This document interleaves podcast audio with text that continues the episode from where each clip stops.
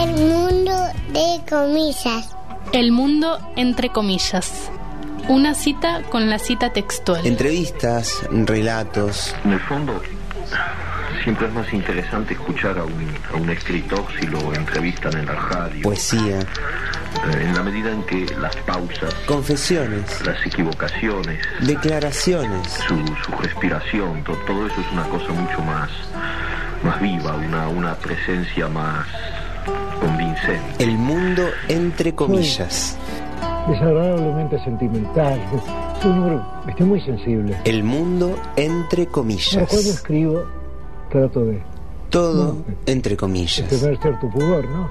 Como escribo por medio de símbolos, nunca me confieso directamente, la gente supone que esa álgebra corresponde a El mundo entre comillas. En el aire de la radio. El mundo entre comillas. Historias, entrevistas, desde las palabras, literatura del siglo XX. Te voy a decir algo que se conoce muy poco. ¿no? Documentales, textos, Creo que nadie conoce eso. ¿no? La CIA se presentó en mi casa. declaraciones, Eso estoy seguro. confesiones. Disfrazada de periodistas. Todo entre comillas. El mundo entre comillas. Sí, es una linda casa donde funciona la Federación Libertaria y Aquí comienza el mundo entre suponemos comillas. que es bastante hospitalaria porque nos gusta recibir gente. Abrimos comillas, Vamos, dos puntos. ardiente profeta de la aurora, por recónditos senderos inalámbricos, a liberar el verde caimán que tanto amo. Vámonos, derrotando afrentas con, con la la frente, plena de marcianas estrellas insurrectas. El mar, la mar, el mar, solo la mar. Abrimos comillas, Abrimos comillas nuevamente después de varios meses de ausencia. Estamos en el mundo, entre comillas, en Radio Fogón, la 97.3 de El Hoyo. Hoy es 26 de diciembre de 2021 y nosotros a contramano retomamos. ¿Cómo anda, Bernardo? ¿Qué tal, Gonza? ¿Cómo estás? Fe- Tengo una sensación encontrada en mi interior. La primera que me sale es la de felicidad por estar de nuevo acá. Es una confesión y es sinceridad. Y el resto, bueno, ya sabemos Sí, se prende Bueno, fuego se- el mundo. tal cual. Pero estar aquí en el mundo, entre comillas, otra vez es una alegría enorme. Para mí también, Bernardo, un agrado absoluto. Eh, te recordamos dónde estamos. Estamos en la 97.3, nos estás escuchando por aire en el hoyo hoy, domingo, por la 97.3. También nos puedes estar escuchando en vivo por radiofogón.blogspot.com o si no, por la aplicación de la red Enfoques. Ah, un montón. Ya me estaba olvidando. Nos podés estar escuchando por FM Alas, si es jueves, o por la Petú Moguelain de Maitén, que no sé bien eh, qué día sale. Pero en algún momento En va a algún mo- salir. Yo invito a toda la gente de Maiten que esté 24 horas, 7 días a la semana. Escuchando la Petú, obvio. Ah, obvio. Y, ah, era tal día, que seguro debe ser un martes 4 de la mañana, ponele. Exactamente. Bueno, y eh, te puedes comunicar con nosotros a través del WhatsApp 2944-917288. O si no, a través del Facebook Américo Fogón. O si no, tenemos un Instagram también, Bernardo. Sí, nosotros tenemos un Instagram, pero también la Radio Fogón, que es eh, Radio Fogón la comunitaria. Ahí Ajá. también van a poder mandar mensajes. Y al del mundo entre comillas, que lleva ju- justamente ese nombre, el mundo entre comillas, en Facebook y en Instagram, que nosotros nos fuimos de aquí y eran de una empresa esas redes sociales. Volvimos y ahora son de otra empresa, que Ah, son los mismos dueños, pero le han cambiado el nombre Y- como por una cuestión, Sí, no sí, sé, sí, de, sí. de derechos, de Mm. impuestos, no sé. chanta, chanta. Vamos, ahora sí nos vamos nuevamente a Chile. ¿Le parece, Bernardo? Crucemos los Andes, por favor. Crucemos los Andes. ¿A quién tenemos hoy, en 1935, en este programa que se dedica a pasar, a caminar año a año? Tenemos a un poeta chileno, ¿eh? A ver qué es esto. Y hoy, en este mundo entre comillas, 1935, citado a declarar Jorge Tellier. Cuando todos se vayan a otros planetas, Yo quedaré en la ciudad abandonada. Lautaro, Aldea, ¿Sabe que me voy a Lautaro? Porque llegó el fin del mundo. Y quiero ver un patio donde haya palomas, Poesía lárica. Peleando Alcohol. por el grano de avena. Nostalgia, recuerdos. No hay nadie, nadie en la estación. Nadie. Vivir en el pasado. Ni siquiera un profesor primario, secundario, de historia, ni un guaso, ni un mapuche, nadie. Nostalgias del futuro. Nostalgias del Far Es West. muy difícil mantener el, equi- el equilibrio. Se producen caídas, en mi caso se han producido. No neurosis, sino que, para decirlo de una vez, y no soy ningún propagandista, de la caída en el, en el alcoholismo, que es una manera de escapar en el fondo. Bares. Lo recordamos como que si fuera ayer. Vecinos. Charlas. Eso es lo que- Entonces, siempre la, la gente se impresionaba que pensaban que está tomado. Tiempo. Y no era así. Vida. poema debe ser leído por amigos desconocidos. En trenes que siempre se atrasan. Poesía. La poesía debe ser una moneda cotidiana. Y hoy, en este mundo entre Si no comillas, se hubiese muerto, no se hubiese reconocido tanto a nivel nacional que Jorge Telier 1935, vivía acá, en la zona. citado a declarar Jorge Telier. Con esta presentación invernal, me animaría a decir. Hoy es un día más bien veraniego. Sí, está, está Yo no quiero dar cuenta del look que, que nos define hoy, pero está vinculado con el verano. Sin embargo, Jorge Tellier está más vinculado con el invierno. Y bueno, estamos muy contentos con.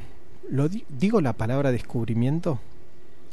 Eh, para nosotros es un descubrimiento. Es un descubrimiento. Encontramos algo que nos ha conmocionado. Ojalá que lo podamos que podamos compartir esta conmoción. Em, tenemos entonces a un Jorge Tellier que nació un 24 de junio de 1935. Recordamos que aquí en el mundo, entre comillas, vamos año tras año tras año en aquella experiencia que fue el siglo XX y ya llegamos a este año, 1935. Estamos a un toque de llegar a la mitad. Ese mismo día, el 24 de junio, pasó una tragedia, que es la muerte de Gardel. No sé si hay mucho eh, en común entre Tellier y Gardel, pero bueno, al menos el nacimiento y la muerte de uno. Ese año también y ese invierno en el que Jorge Tellier nació fue un invierno memorable. Hay registros en, los, en las oficinas de Temuco que así lo indican. El frío, la nieve van a estar presentes entonces en su vida, van a estar presentes en otras esferas también de la vida de Tellier y van a estar, por supuesto, presentes en su literatura. Dijimos que era poeta, Tellier. Sí, lo dijimos. lo Qué tremendo, qué tremendo poeta. ¿Le, Sí. ¿le puedo contar una intimidad? Eh, bueno. Es una no escucha a nadie, así que No, se queda entre usted dale, y yo nada más. Eh, est- una vez estaba en Concepción y fui a una casa, qué sé yo, me recibieron ahí y en un momento medio que me dejaron solo. Y bueno, nada, yo me puse a ver los libros y tenían un libro de Jorge Tellier ahí. Mire usted. Sí, eh, Ahí va. Pero leí de ahí y fue como, ¿y esto qué onda? Y después quise preguntar, pero me dio vergüenza decir que le había sacado el libro de la biblioteca. Em, pero no tuve la experiencia que tuve ahora. Se ve que, que hemos cambiado. Bien. Jorge, Oc- Jorge Octavio se llamaba mi papá. Mire usted. Esto se está poniendo Sí. extraño. Jorge Octavio Tellier Acevedo. Mi papá era Jorge Octavio Durán. Nació en Lautaro, en la región de la Araucanía. Lautaro, Araucanía, acá ya nos, dispara a otras cosas también. ¿no? Eh, este Lautaro, este eh, corajudo, podemos decir, que Sí, enfrentó se la conquista. se la puso a la espalda y la bancó con toda. Bien, nació ahí en la región de la Araucanía, aquí cerquita. ¿A cuánto? 600 kilómetros. 600 kilómetros. Más cerca que Comodoro. Bien. O Como sea, si dijéramos. eh, Sarmiento. Sí. Ponele. Más cerca que Sarmiento. Más cerca que Sarmiento. Bueno, tenemos Temuco, tenemos Lautaro, que está allí cerquita, la región de la Araucanía, estas regiones australes de Chile. Esto desde la región metropolitana, ¿no? Por supuesto, el sur es siempre sur con respecto a Santiago. Y en la obra de Tellier el sur va a aparecer casi de manera constante. ¿Sí? Este sur, estos paisajes van a aparecer en la obra de Tellier y nos van a conmocionar y emocionar un montón. Y podemos decir que esta distancia relativa que tenemos eh, nos acerca a Tellier y nos hace vecinos estamos más cerca de, Temuco que de, de, Comodoro, así que estamos aquí al ladito de, de, nuestro amigo Jorge. El papá de Jorge se llamaba Fernando Tellier Morín. Fernando uh -huh. Tellier Morín. Suponemos que los amigos de la fonda a la que iban le decían el francés o el franchute, en efecto era francés, ¿sí? y es, era también Jorge, nieto de Georges Georges Tellier, lo voy a decir en francés para que se para que se entienda bien. Sí. Georges Tellier Pagnelier. bien. Tengo acá un Cabernet Sauvignon Ajá. y unos champiñones y un queso brie. Eh, que nació en Ruffec, que queda en, ahí en Francia, no importa. y esta biografía que encontramos hace toda esta descripción y es hijo de Melanie Morin, que había llegado desde Francia décadas atrás eh, a la Araucanía. En ciertas biografías menos autorizadas, ya nos imaginamos cuáles son esas Sí. biografías menos autorizadas, que por supuesto son las que nutren nuestro programa, se dice que la madre se llamaba Sara Sandoval Matus. Tenemos por aquí unos cuantos Matus. Sí. De estos datos hay algo que llama la atención. El primer dato es el de los Matus. Y el segundo, otro dato. La manera en la que se insiste con la ascendencia del padre, el francés, y la otra, la madre. Ni se dice. La madre quedó afuera como... Bueno, suele pasar. Suele pasa. pasar. A no ser que la madre fuera francesa. Ah, ahí sí. Y ahí sí te marcan Y- todo y el, el pedigrí. Claro, ¿no? claro.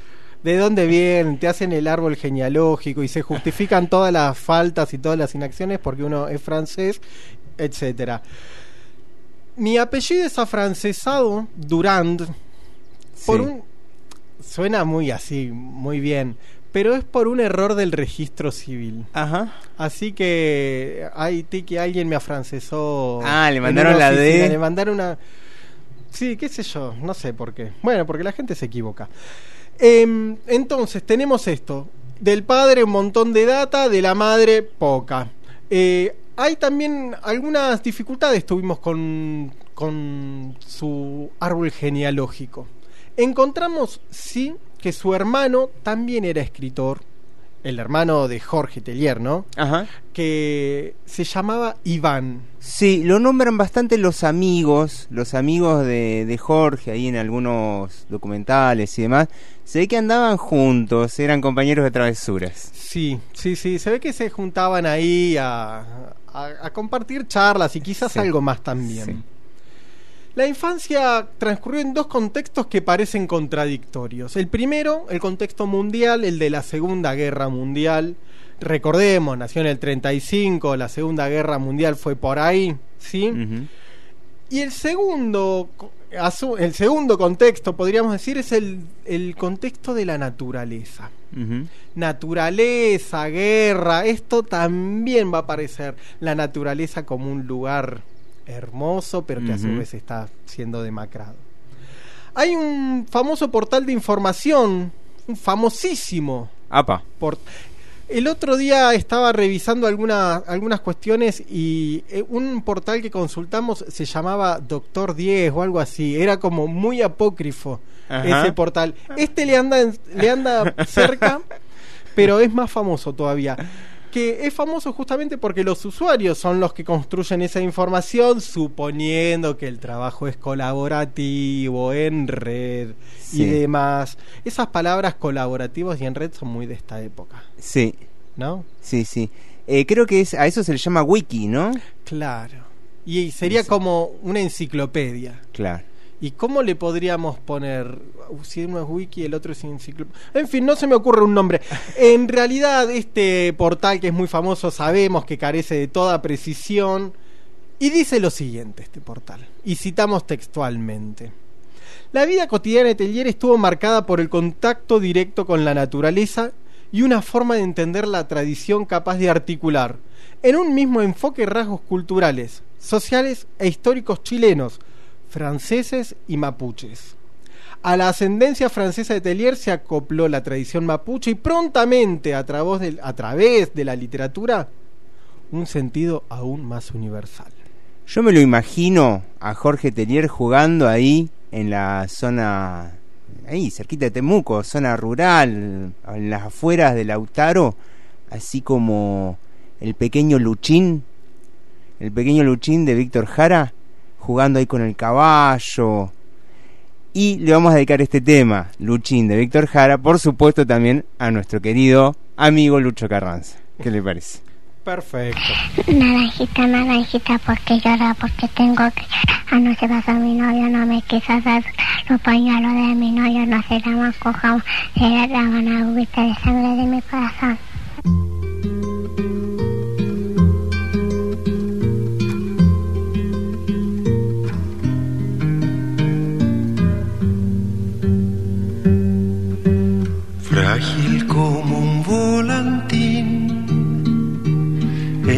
Los techos de barrancas.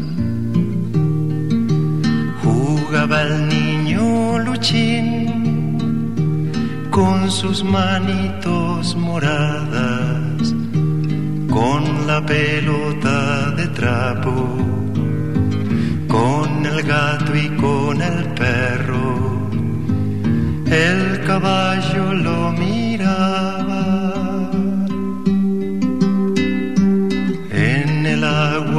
sus ojos se bañaba el verde claro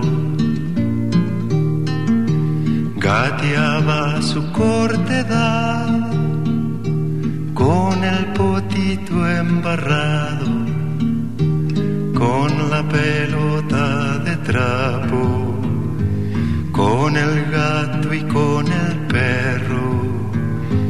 El caballo lo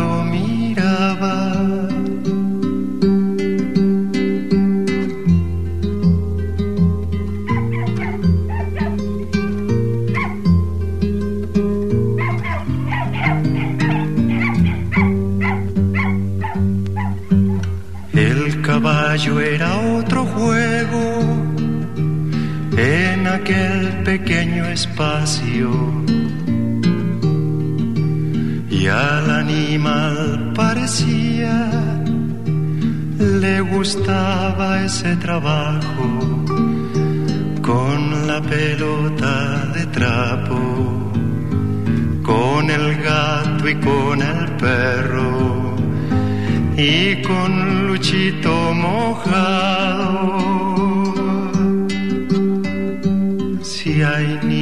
Como Luchín que comen tierra y gusanos, abramos todas las jaulas pa' que vuelen como pájaros con la pelota de trapo, con el gato y con el perro, y también el caballo.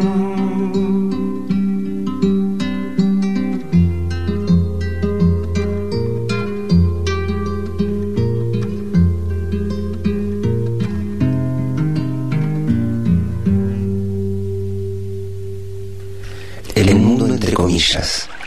Un viaje por los melancólicos canales del tiempo a bordo del barquito de papel de las palabras.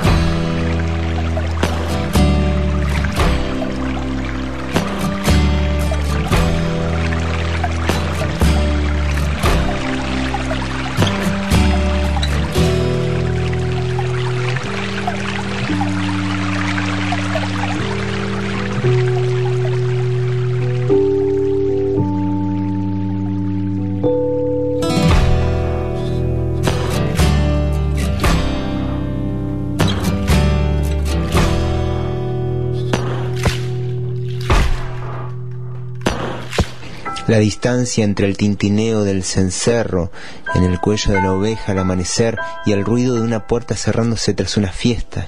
El espacio entre el grito del ave herida en el pantano y las alas plegadas de una mariposa sobre la cumbre de la loma barrida por el viento. Eso fue la felicidad.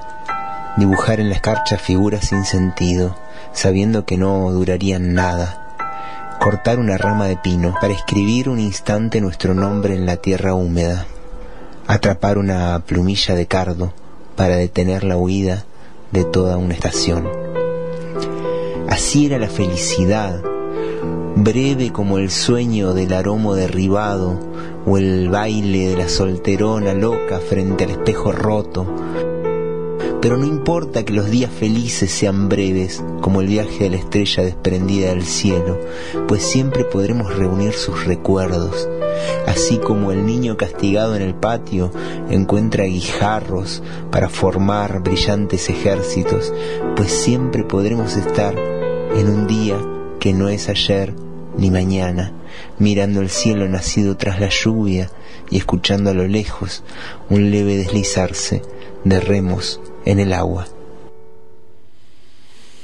Respiro profundo. Primero, me encanta Víctor Jara. Segundo, me encanta Jorge Telier. Tocan una fibra íntima los dos. Están, sí. Están ahí, ¿no? Están en un buen lugar. Sí, sí, sí, sí. A los 12 años, eh, nuestro amigo, ya es nuestro, es un amigo, ¿eh? Ya está. Ya está en el club de los amigos. Claramente, claramente. A los 12 años empieza a escribir y hay en las biografías, esto ya lo dijimos, es un tópico, algo que se prefiguraba de chico se va a confirmar en el futuro y en efecto se confirmó que va a ser un tremendo poeta. Y empieza a escribir de muy pibe, y empieza a escribir a los 12. Y en este plan magistral que tiene la vida, empieza a escribir Jorge Tellier justamente para que su literatura aparezca en este programa. Exactamente. No solo escribía, porque sería una versión muy limitada. También leía, que también es una versión limitada, pero bueno, vamos completándola un poquito más. Y leía una banda este pibe, leía una banda, y entre las lecturas que dieron inicio a su camino de lector figuran, como no puede ser de otra manera, el primero, el iniciador Julio Verne. También aparece Selma Lagerlof. Tengo un libro de Selma Lagerlof que, que se llama... Ay, no me acuerdo ahora el nombre. Es un libro de aventura. Es increíble. Es como una aventura de un niño en Noruega. Eh, no sé cómo se pronuncia esto. Panaistrati. Ajá. Not Hamsun. Not Hamsun. De este último estuve preguntando, che, ¿conoces a Not Hamsun? Sí. Yo no conozco a nadie que conozca a Not Hamsun. nadie me dijo, sí, lo conozco, leí algo de él. No, ni me suena. Buscamos internet, Not Hamsun. Ganó un premio Nobel, Not Hamsun. Mira vos. Alguien podría decir también el Nobel de Literatura lo ganó Winston Churchill. Sí. Bueno, y el de la paz, Obama. Obama, bueno, o sea que el premio Nobel, sabemos aquí que no nos va a interesar esto. eh, ganó el premio Nobel, parece ser que escribió una novela que es muy buena que se llama Hambre, que en, en el idioma en el que escribía Hampson se dice Sult. Ajá. Un idioma así como medio... Duro. Tosco, ¿no? ¿Cómo, ¿Cómo, se llama tu novela? Sult. ¿Y vos cómo te llamás? Tan tosco y tan complicado en este Nut Salmon, o no sé cómo decir, parece ser que se volvió cada vez más conserva y que terminó apoyando al nazismo. Ah. Hasta acá buscamos información de Nut Salmon, este muchacho. Eh, bueno, nada, no nos importa que haya ganado el premio Nobel de Literatura. Esas monedas se hacen con oro sacado de minas de Sudamérica. ¿Y qué le dijimos en Chubut? No es no, así que a las minas a otro lado, al, a sus países de origen. A los 12 años, decíamos, se inició como poeta, pero fue cuatro años más tarde, un 2, 3, 4, a los 16, según nos relata en su ensayo sobre el mundo donde verdaderamente habito o la experiencia poética. Me Qué lindo. encanta. Qué lindo. Y dice ahí, cuando escribí mi, pre- mi primer poema verdadero, a eso de los 16, o sea, el primero que vi con incomparable sorpresa, como escrito por otro. Che, ¿y esto? ¿Qué pasó acá? ¿Qué pasó? Eso Qué está bueno, muy bien, sí. es una revelación. Sí. Tenemos otros datos de la adolescencia de Jorge. Algunos datos hablan de su periodo de la época liceana. La época del liceo. Sí. No me gustó la palabra liceana. Será porque hablo con Z, entonces. Sí, es difícil de pronunciar. Y bueno, aparte ya el liceo, ya le dicen Sí. liceo, digamos, es muy bilico. Sí, sí, sí. Es muy, pero bueno, lo, lo- lo- los chilenos tienen esa cosa, La- digamos. Así una cosa. No, no todos los No, chilenos, no. obviamente, ¿no? A ver, pero yo le pregunto- la cosa estatal de Chile, así. Cast, ¿tiene algo milico?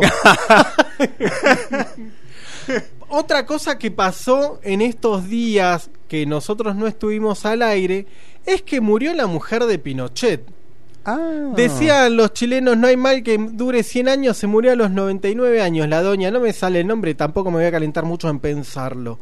Se murió la señora, ¿eh? Bueno, ya está. Así que vamos, pas- cuántas cosas que pasaron. Bueno, aparte de la de Oña y de Cast que, y esta cosa milica, también tenemos otras cosas en Chile, por supuesto. Y, y las, acaba- las acabamos de escuchar con Víctor Jara y con el hermosísimo poema de Tellier. Tiki, tiki, tiki, tiki, tiki, tiki. Meta a escribir estaba. Ese es el gesto de escribir. Tiki tiki, el ruido, el, el sonido tiki Sí. tiki sería como de la El- virome golpeando Gol- prácticamente puntos, contra el Tal sí. cual. El bolígrafo. El El, bo- bolígrafo. No sabemos si era muy salidor Telier, no sa- sí sabemos que era salidor, ya lo vamos Sí. a saber. Eh, no sabemos si se queda, no, no se queda. Sí, sabemos, era salidor, le gustaba ir a, a pasear por ahí a tomar algo. a parrandear. A parrandear.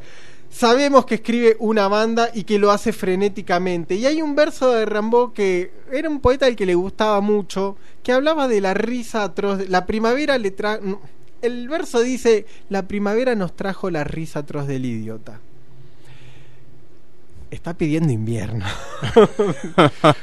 bueno, está pidiendo... eh, no quería primavera, no quería verano, Telier, quería invierno para escribir ahí en la escarcha. Y piensa, ¿por qué se Sí. desprecia de Rambo? Y después dice, qué lindo que es quedarme acá, etcétera. No sabemos si pensaba eso.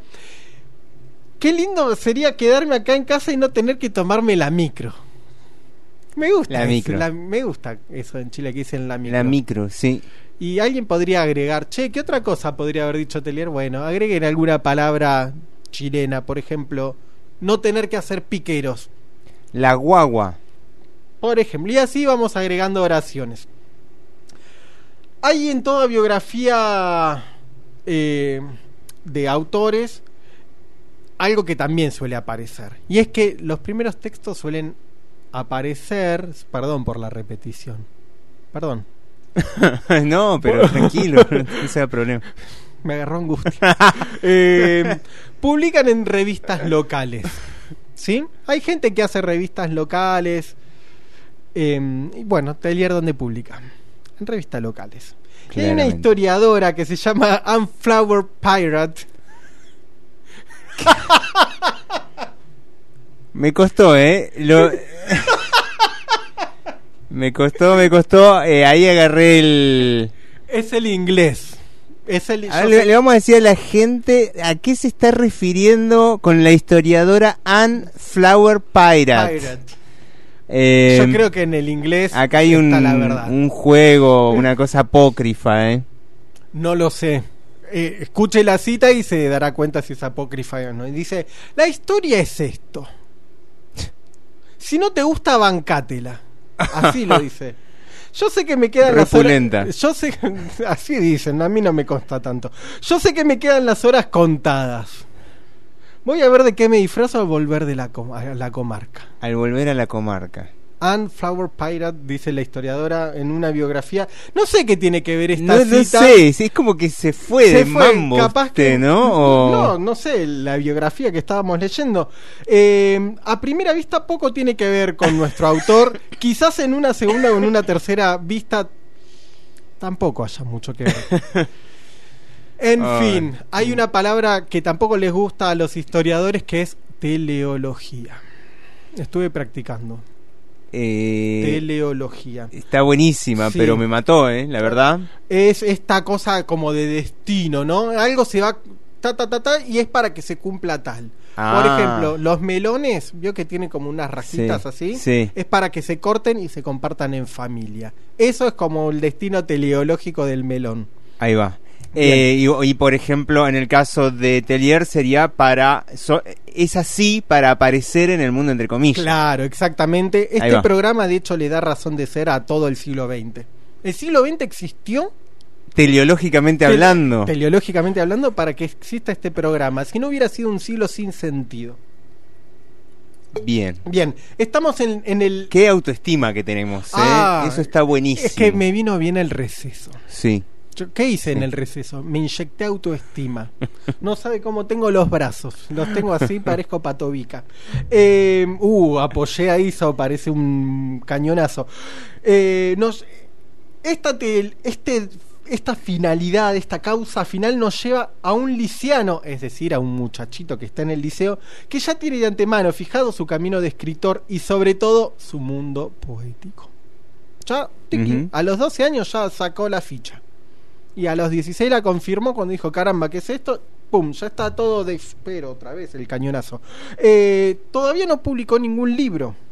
Dice el mismísimo Tellier, en un libro que sí publicó muchos años después, mi mundo poético era el mismo donde también ahora suelo habitar. Me encanta la palabra habitar. Y que tal vez un día deba destruir para que se conserve, aquel atravesado por la locomotora 245 por las nubes que en noviembre hacen llover en pleno verano y son la sombra de los muertos que nos visitan, según decía una tía vieja. Aquel poblado por espejos que no reflejan nuestra imagen sino la del desconocido que fuimos y viene desde otra época hasta nuestro encuentro. Aquel donde tocan las campanas de las parroquias y donde aún se nar- se narran historias sobre la fundación del pueblo. Una maravilla. Es hermoso. Vamos a escucharlo directamente a, a él en un eh, en una entrevista que le hacía Cristian eh, Cristian Warken Cristian Warken eh, en un programa que se llama La belleza del pensar y esto nos decía Telier Y mi, mi poesía también refleja la vida, la vida provinciana, contraposición de la vida ciudadana. O sea, yo, yo nunca he vivido tantos años en la ciudad, nunca me he incorporado a una vida ciudadana eh, mental. O sea, sin ser un poeta aldeano ni campesinos, soy un poeta que participa de una vida que ya se fue, de una, manera de ser que ya se fue, o se está yendo. Tú eres guardián del mito, te has definido un poco así, me gusta esa definición, la encuentro hermosa. ¿Cuál es el mito que tú has querido conservar y guardar? Un mito de, como estábamos hablando, de que existe una aldea eterna que está dentro de uno. Y que el poeta, el poeta el guardián también de, una voluntad de ser, una voluntad de, de ser una persona injertada en una sociedad que puede ser una sociedad modelo, que debería ser. Transmitir una, una serie de valores que se están perdiendo. La lealtad, la honestidad, la pureza. Parece todo muy idílico, pero en realidad es así. Hay un poema muy hermoso que está en El Árbol de la Memoria, ese libro publicado en el 61, voy a leer un, un trocito, que parece significativo en relación a eso. Dice, cuando todos se vayan a otros planetas, yo quedaré en la ciudad abandonada bebiendo un último vaso de cerveza, y luego volveré al pueblo donde siempre regreso como el borracho a la taberna y el niño a cabalgar en el balancín roto. Sí, ese poema lo escribí en Lautaro, en el año 1961, 70. yo tenía 26 años. Estaba pre- prefigurando lo que iba a ser mi vida, porque en el fondo yo volví a la aldea. Una aldea que tú te construyes, una aldea imaginaria, por decirlo así. Claro. Solo en mí el, el el pueblo que está en mi alma, como dice Marc Chagall. ¿Y la poesía puede modificar la realidad? Yo creo que sí, de hecho conozco a gente que se ha dedicado a la poesía, que incluso han venido el refrigerador de mamá para, para poder seguir leyendo. Me gustaría leer un poema que tengo acá sobre los muertos. Dice, para hablar con los muertos hay que elegir palabras que ellos reconozcan tan fácilmente como reconocían el pelaje de sus perros en la oscuridad. Palabras claras y tranquilas como el agua del torrente domesticada en la copa, o las sillas ordenadas por la madre después que se han ido todos los invitados. Palabras que la noche acoja como los fuegos fatos a los pantanos. Para hablar con los muertos hay que saber esperar. Ellos son miedosos como los primeros pasos de un niño. Pero si tenemos paciencia, un día terminarán por respondernos. ¿Los muertos nos pueden responder como en Rulfo? Sí, yo creo que nos mandan mensajes. A través de los, de los animales, por ejemplo. Yo tengo un perro, en la casa- hay un gato en la casa que se llama el gato Pedro, que es totalmente humano. Y un perro y un gato que me acompañan cuando empiezo a escribir y llegan a sentarse al lado mío. Como ángeles guardianes. ¿Y qué nos quieren contar los muertos? ¿O qué te han contado los muertos a ti? Los sueños.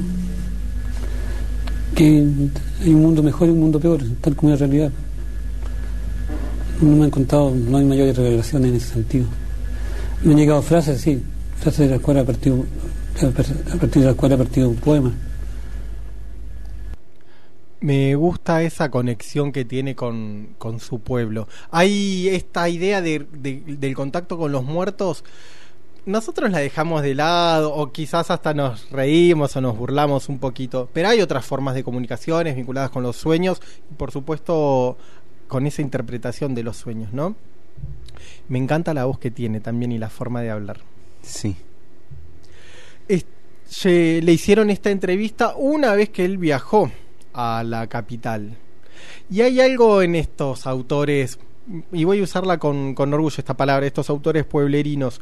Me hacía acordar también a un autor inglés que se llama John Clare, que también era del campo de Inglaterra y cuando fue a, a Londres medio que se burlaban de él, porque era medio pajuerano. Mm. Y también su literatura era del- de, la tierra y de las flores, pero no una cosa extraña. Él le tocó viajar a la capital para ir a estudiar, como le suele pasar a mucha gente de aquí también. Los 18 años es la edad de, del, del viaje y del desprenderse.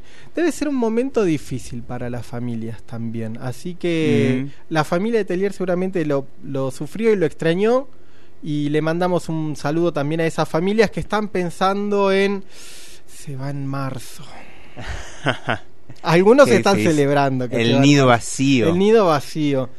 Y bien, se fue allá a- en el año 53.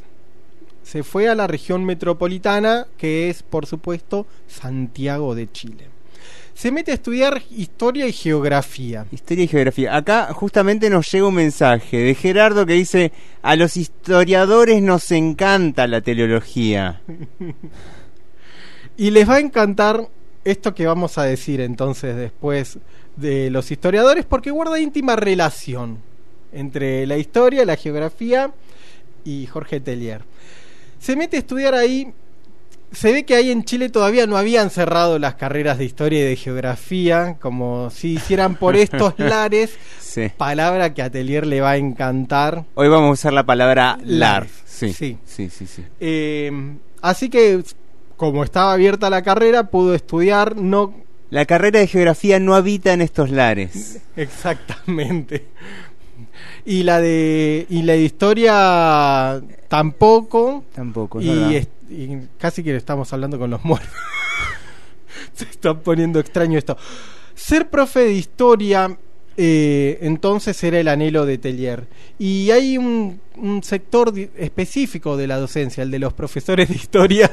que- Hoy, hoy la tiene con los profesores de historia, ¿eh? Es Guarda, polémico, guarda es- que nos están escuchando. están- Justamente, el, al menos de los datos que tenemos, el 100% de nuestros radioescuchas es profesor de historia. Yo creo que sí. Eh, bueno, honramos entonces a ese porcentaje total de profesores de historia que nos honran con su audición y con su profesión también. Claro. Por estos lares. en el 55, estamos en Chile, no en Argentina, porque ya va a salir en el 55. Eh, se casa con... se casa con Sibila Arredondo. Sí. Sibila Redondo. Varias cosas podemos decir de Sibila. La primera es que se escribe con Y, Sibila. Sí, Así que acá ya hay un- una distinción. sí. Y en ese año 55 también Telier conoció al poeta santiaguino, no santiagueño, Esos son santiaguino, otros. que es como decir porteño acá. Sí, sí, sí. al- Enrique Lin. ¿Hablaremos de Enrique Lin? Vamos a hablar de Enrique Lin. Atención, tengámoslo ahí, ¿eh? Tengámoslo ahí porque se conocen ahí en el, en el 55. Los- Ahí hay una conexión. Reciben el tercer y el segundo premio. De, eh, el tercero lo recibe mm, Jorge y el segundo Enrique de, eh, de un concurso de poesía de la Universidad de Chile. Ahí parece que se juntaron a brindar, se conocieron, se hicieron amigotes eh, y desde ahí formaron, y nuestra fuente de información dice, una intensa pero competitiva amistad. Vamos a ver hasta dónde llega esa competencia y en qué aspecto se ¿Cómo lleva saliste vos en el concurso? Tercero. ¿Y vos? Ah, Segundo. ahí ya arranca, ahí arranca muy mal esa amistad, digamos. O sea, no se tendrían que haber hecho amigos. Sibila tendría que haber sido la ganadora. Sí, sí, sí, sí.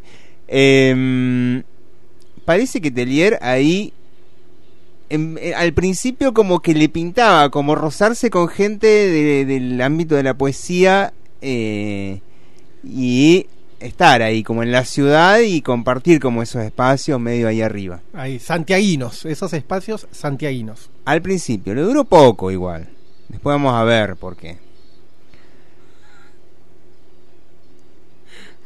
Lo vamos a dejar ahí. Lo dejamos ahí. Bueno, eh, a mí me genera mucha tensión. Podemos decir de... Se armó algo ahí, ¿eh? Hay una tensión muy grande entre Telier y Lin. Ahí quedó algo, ¿eh? Me Sí. gusta el apellido. Lin. Lin. Pero con Sibila también pasa algo. Y buscamos algo de información sobre Sibila. ¿Se casaron? Sí. ¿Tuvieron hijos? Sí. ¿Cuántos? Dos. Carolina y Sebastián. ¿Fue largo el matrimonio? No. No, muy corto. Pero además de Sibila podemos decir algo. Podemos decir que en primer lugar, después de separarse de Jorge... Ay, bueno, lo decimos, se separó de Sí, Jorge. se separan. Y se casa con José María Arguedas, el escritor peruano. Yo creo que hubo acá un cambio estilístico Claro, en Sibila. claro. che, me está gustando más la escritura de... como Era un amante de la, de la de las letras, de las letras. Mm. Hay otro hecho importante en la vida de Sibila y que es una cosa tiene que ver con los cañonazos. Sí, y para sacar, y pues estamos en el 55. Estamos en el 55. Eh, y para sacar la Sibila también de ahí de la mujer de. La mujer de ninguna mujer de van a, vamos a ver que tiene nombre propio y que se escribe con Y. Venimos diciendo una cosa muy muy básica, mujer de, hija de, madre de, Sí. etcétera. Salgamos un poco de esa. En Perú, cuando está con Arguedas, eh, pasan cosas. En Perú, venimos a hacer esta afirmación categórica. En Perú pasan cosas. Y las cosas no son lineales, como alguien podría pensar de Chile por esa, esa distribución geográfica que tiene. No, no son lineales las cosas. Por esa verticalidad. Exacto. Tenemos que ir a la época en la que Fujimori realizó un autogolpe. Un autogolpe de Estado. Estamos en Perú, ¿no? Y Qué, qué bueno darse un autogolpe, eh, pero se tendría tendría que haber sido más violento quizás. Sí. Bueno, ya vamos a ver. Desarticuló los poderes legislativos y judicial. Básicamente lo que en eso consiste un autogolpe de Estado menos el poder ejecutivo. O sea, no fue un autogolpe, le dio a todos los demás. Claro. Y a partir de ahí creó una ley para juzgar a las personas por apología del terrorismo, ley antiterrorismo. Mm, mira, Ay, que condenó a muchas qué, qué personas. cercano me suena. Sí. Que condenó a muchas personas por tener una supuesta simpatía con la organización guerrillera con el nombre más poético de la historia, que es Sendero Luminoso Mm. que lleva ese título a partir de un texto de Mariátegui. Algo así como Marx nos va a llevar por el sendero luminoso del socialismo o algo así. El juicio que tuvo Sibila fue absolutamente ilegal. Claro, alguien podría decir, cuanto menos se puede decir que fue ilegal. No se sabe quiénes fueron los jueces. O sea, por lo tanto no hubo un juicio. ¿No? O No se sea, sabe. No. Cuyas voces estaban distorsionadas. Porque parece ser que también sesionaron. ah, vía- le pusieron un pedal Sí. a cada uno de los micrófonos del. Lo hicieron por Zoom, como en una, alguna sesión de hace Ah, poquito. Sí, sí, sí, sí. Che, qué vergüenza, perdón. Un paréntesis, Sí. un scratch. Qué, Qué fe- qué qué fea esa gente. qué fea esa Qué fea gente. gente, por favor. Le cerramos el paréntesis. Ya está, ya sí. está. Eh, bueno, nada, no se sabe quiénes eran, las voces estaban distorsionadas y cuando una persona llegaba a ese espacio ya estaba sentenciado. Todo era un circo, supuestamente, para nuestro autor, cosa con la que acordamos. Sí. Kafka, parece, ¿no? Sí. Sibila, si, ¿quién? Sibila cumplió 15 años de una condena ilegal y sin ninguna prueba real en su contra. Dice Sibila, dice no Sibila, una sobrina de Sibila, en un documental Ajá. que lleva ese nombre, pero con I latina. Las condiciones de detención que sufrieron fueron inhumanas durante muchísimos, muchísimos años. Seis personas compartían una celda pequeña y solo podían salir media hora al día al patio. No tenían acceso a la lectura ni a ningún papel, casi como la escuela chubutense. Las mujeres también fueron torturadas por los guardiacárceles. Mi tía se convirtió en delegada de las presas y empezaron a pelear por mejores condiciones. Hay que ser delegado en estas condiciones, ¿eh? Sí. Después de unos años le ofrecieron a Sibila una extradición para que pudiera terminar su condena en Chile. Pero ella se quedó en la cárcel peruana porque no quería abandonar a sus compañeras. De a poco fueron mejorando las condiciones de detención. Me parece que decir entonces que Sibila es la esposa de... No. No, No, Sibila, no, no, Una no. grosa... em, Claramente. volvemos a estos lares porque nos fuimos a los lares chilenos, a los lares peruanos, Peruanos. y ahora nos volvemos a los lares chilenos, a la Araucanía Muy bien. y no vamos a disputar el pisco y nada de eso. En esta época Tellier publica su primer libro que se llama Para ángeles y gorriones. Y se ve que el viaje inicial Buen título, buen ¿eh? título, buen título. Buen título. Buen título. Sí, se lo vincula a Rilke con muchas cosas, en muchos textos, ¿no? Capaz por esta palabra ángeles ya podría verse algo de eso. Y si fuera por el mismo motivo, alguien dirá también Gardel por lo del gorrión, entonces se cae esta teoría. Y se ve que el viaje iniciático, que significó las muchísimas horas en tren desde la Araucanía hasta Santiago, no fueron, y usamos esta expresión en honor a Tellier, en balde. En, en Santiago conoce a bocha de escritores de la generación del 50 y del 80, que asumo que los del 80 serían bien jóvenes porque estamos en el 55, así que no me están dando los números de esta información. Sí, ¿y qué pasó con los de los 60 y del 70? No, esos eran escritores menores. Eh, no sabemos si se iban de joda, o sí sabemos. Si Lo se iban sabemos. de- lo sabemos. Eh, aunque era un tipo más bien sereno, ¿no? Era como, salimos, sí, vamos, no te dejaba nunca de garpe en el carrete, Ajá. pero... nada. Pero no, no era un desaforado. no era un tipo. desaforado. No, no. Se va, se toma Ahí, su- guindados. Se sienta ahí, la chicha. Y entre el año, entre octubre y noviembre del 60, Jorge y su amigo Enrique, en un, recit- en un recital de poesía organizado por la Federación de Estudiantes de la Universidad de Chile, conocen a Beatriz Ortiz de Zárate, una estudiante de pintura de 17 años. Y acá empieza lo mejor del programa. Ay, ay, ay, una historia jugosa se viene, ¿eh? Los triángulos amorosos. En los triángulos amorosos... eh, El mundo entre comillas. ¿Qué pasa en los triángulos amorosos? Pueden ser equiláteros y eso sería perfecto, ¿no?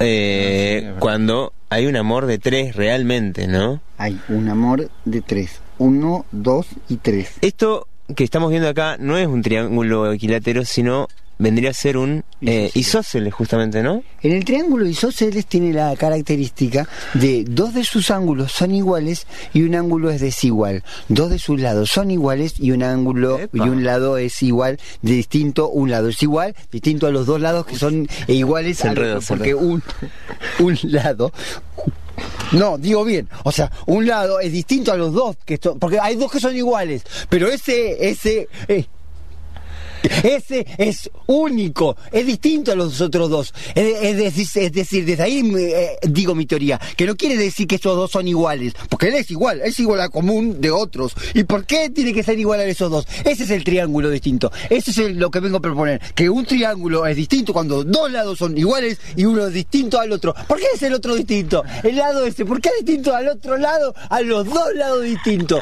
No, de ninguna manera. Todo entre Todo comillas. entre el comillas. mundo entre comillas. El mundo entre comillas. Y cuando un triángulo es escaleno, donde todos son los, Ah. todos los lados son diferentes, Esos triángulos no duran.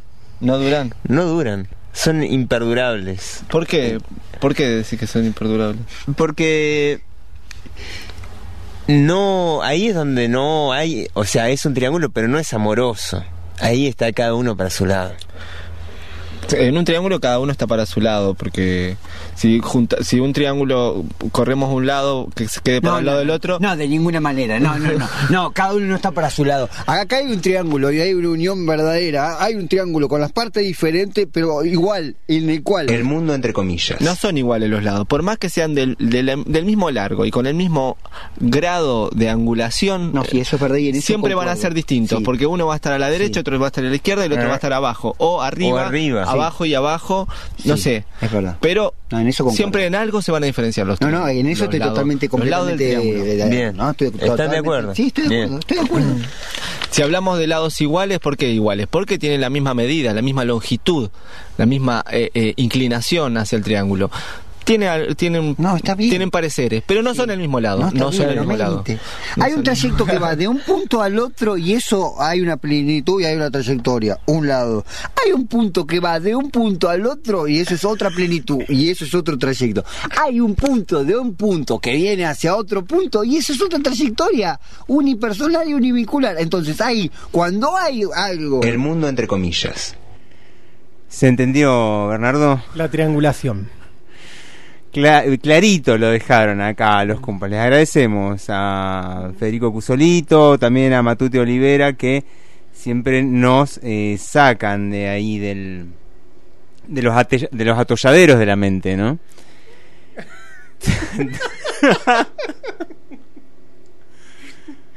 los atolladeros de la mente.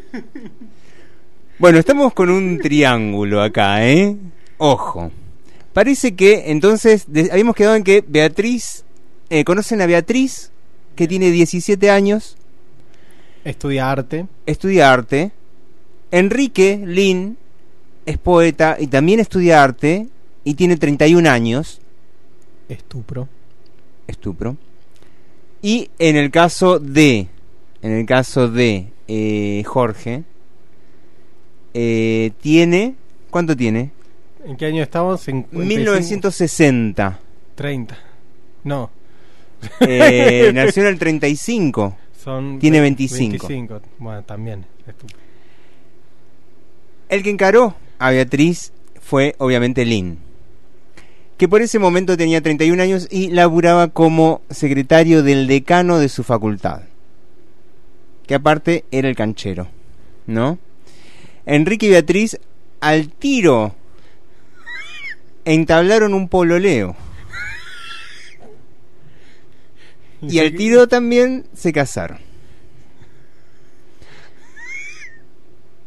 Pero parece que Beatriz y Jorge empezaron a verse a escondidas. Epa. El temita es que Beatriz estaba casada con Enrique. Y el temita es que también Jorge estaba casado con Sibila. ¿Es un cuadrado esto? Eh, se empieza a convertir en un cuadrado. Para septiembre del 62, dos años pasaron de esto, ¿no? Sí. Jorge y Sibila se separan. Jorge y Sibila se separan eh, y entonces Beatriz hace lo propio con Enrique. Y además le explica el porqué de la separación a Enrique. No sé si hacía falta No. explicar el porqué. El porqué se llamaba Jorge. Ay, ay, ay. Y recordemos que ya había una relación un poquito como competitiva, tempestuosa entre Enrique y Jorge. Enrique se enardece. ¿Qué hace? Mira lo que hace el Garca. Llama por teléfono a Sibila para decirle, ¿viste? Que tu marido y mi esposa están pololeando. a escondidas. Viste que tu marido y mi, mi, mi esposa- esposa están pololeando. Como para ver qué, qué se podía hacer, ¿no? ¿Qué, pero qué, para usted qué quería hacer, Enrique, al, al hacer el llamado? Che, ¿qué podemos hacer los dos? no sé. Eh, pero Sibila no tiene ningún interés ni en Enrique y en realidad tampoco tiene ningún interés ya, al parecer, eh, en, en Jorge, o al menos no le interesa que se termine esa relación de amantes entre Jorge y...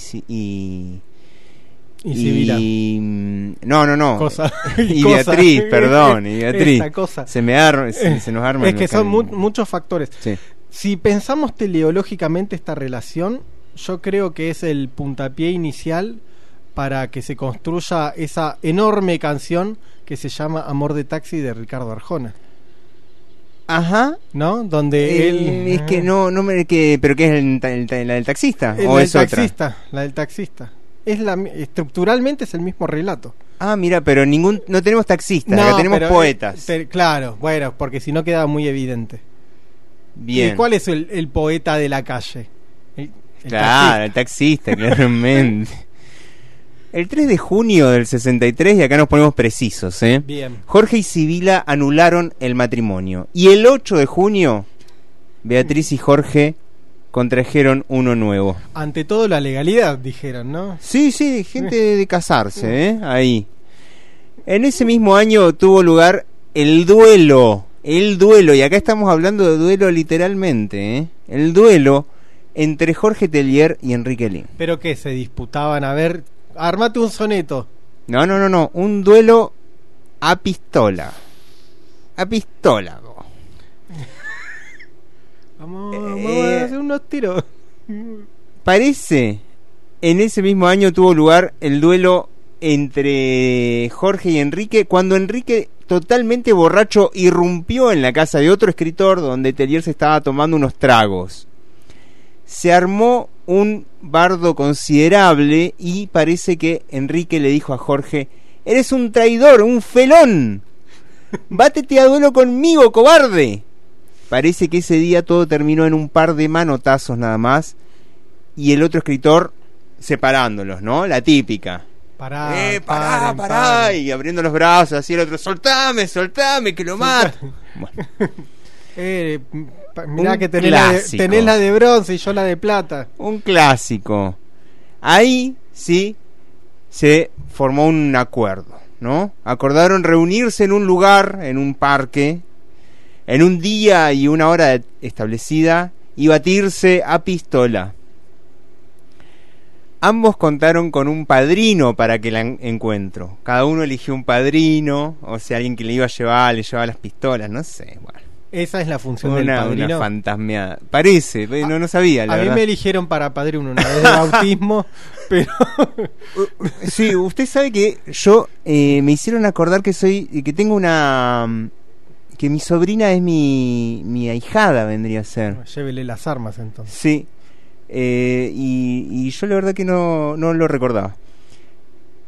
La leyenda cuenta que cuando llegó el día y la hora de acudir al parque donde iba a ser el duelo, Tellier y Lin no pudieron encontrarse debido a la espesa niebla que azotaba la ciudad. Mm, no, no, no les creo mucho, ¿eh?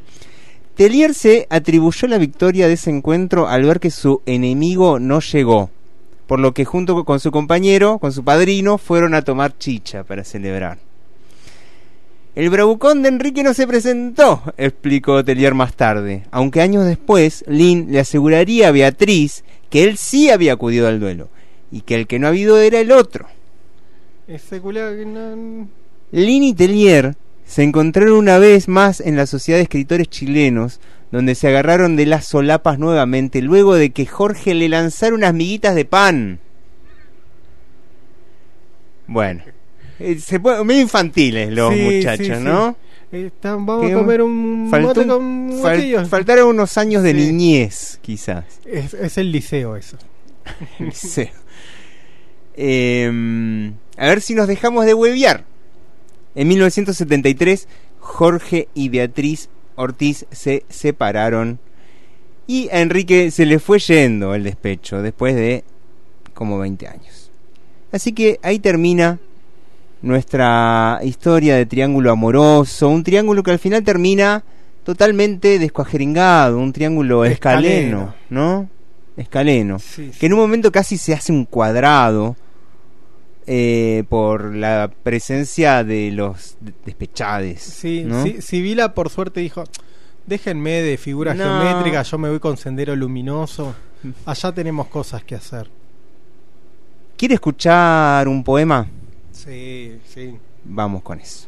Lo que importa no es la luz que encendemos día a día, sino la que alguna vez apagamos para guardar la memoria secreta de la luz.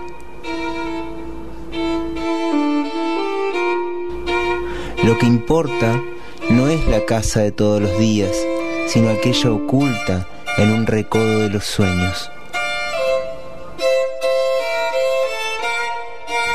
Lo que importa no es el carruaje, sino sus huellas descubiertas por azar en el barro.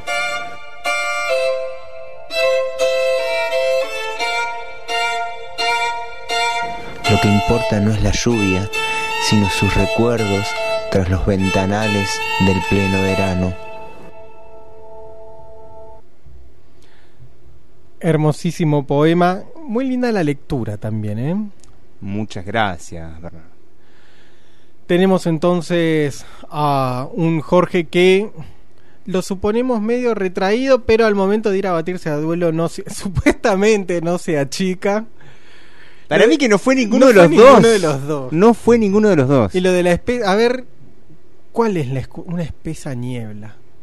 Mm, poca voluntad le pusieron a la búsqueda.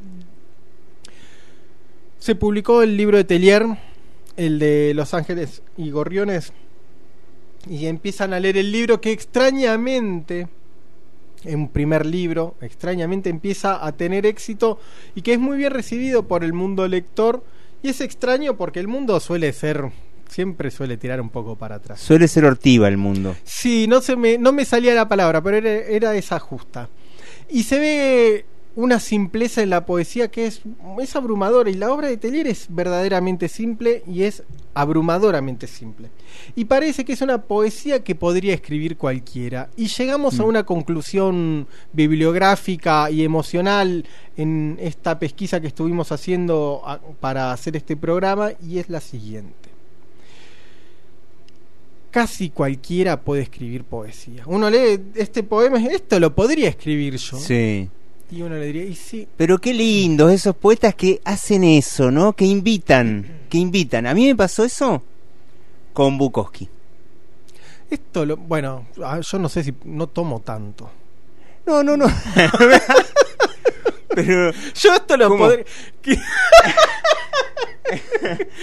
Pero esa simpleza de contar una historia como, o sea, seguro hay mucho laburo ahí Sí, igual, ¿no? sí, sí, sí. Que no estamos percibiendo.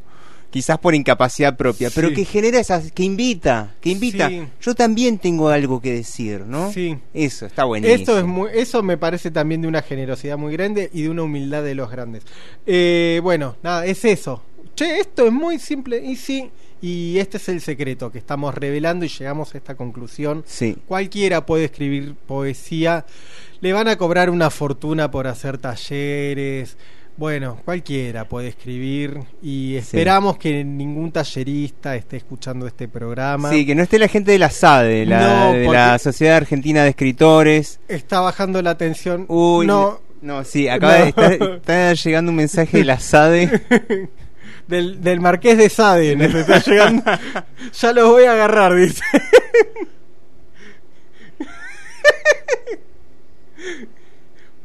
ahí va, ahí va. Bueno, que me da miedo, eh.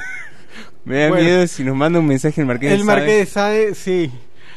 Yo no sé si uno lee al Marqués de Sade y dice, ah, yo esto también lo puedo. no sé. Claro, no, no, no. Hay Es, más fácil chupar whisky como hacía Bukowski. Eh, bueno, no, no sé. Yo creo que estamos listos para escuchar algo de Telier. Eh, ¿Quiere escuchar algo? Sí, por favor. Eh, a ver qué tenemos acá. Eh, nostalgias del futuro. Nostalgias del futuro eh, es un, un documental que eh, retoma un poco las voces de algunos literatos y de críticos y que hablan un poquito acerca de su poesía. Claro, y se juntaban a conversar y a comer y a tomar un par de botellas de vino, pero fundamentalmente a conversar, que el ejercicio que uno ha perdido, eso lo mantuvo hasta el final Jorge Trier. Yo lo acompañé un par de veces a conversar con algunos de sus amigos. En lo que se pierde eso. En la ciudad se pierde absolutamente. Entonces, ¿qué es lo que hay detrás ahí? Está mantener vivo la relación con un espacio, con una geografía, pero sobre todo la relación con, con el otro, que es lo vital en, la- en, en esta sociedad. Si no tienes una relación con el otro, no construyes. Uno construye una familia, una sociedad, una cultura, un país en relación con el otro o con la otra. Que son los temas vitales en la poesía de ayer y él lo vivió hasta el final.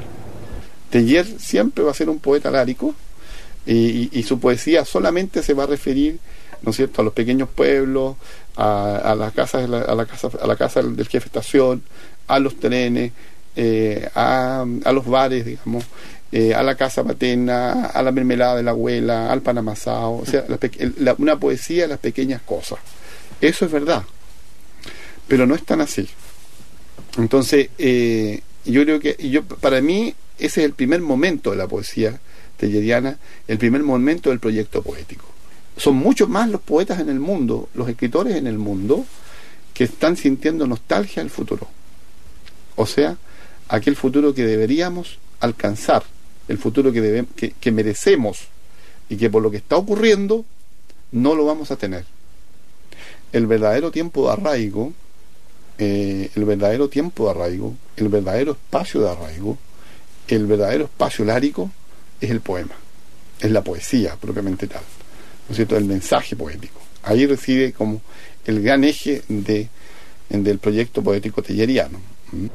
Hay un libro, hay un poema dentro de un libro que se, el libro se llama Para un pueblo fantasma.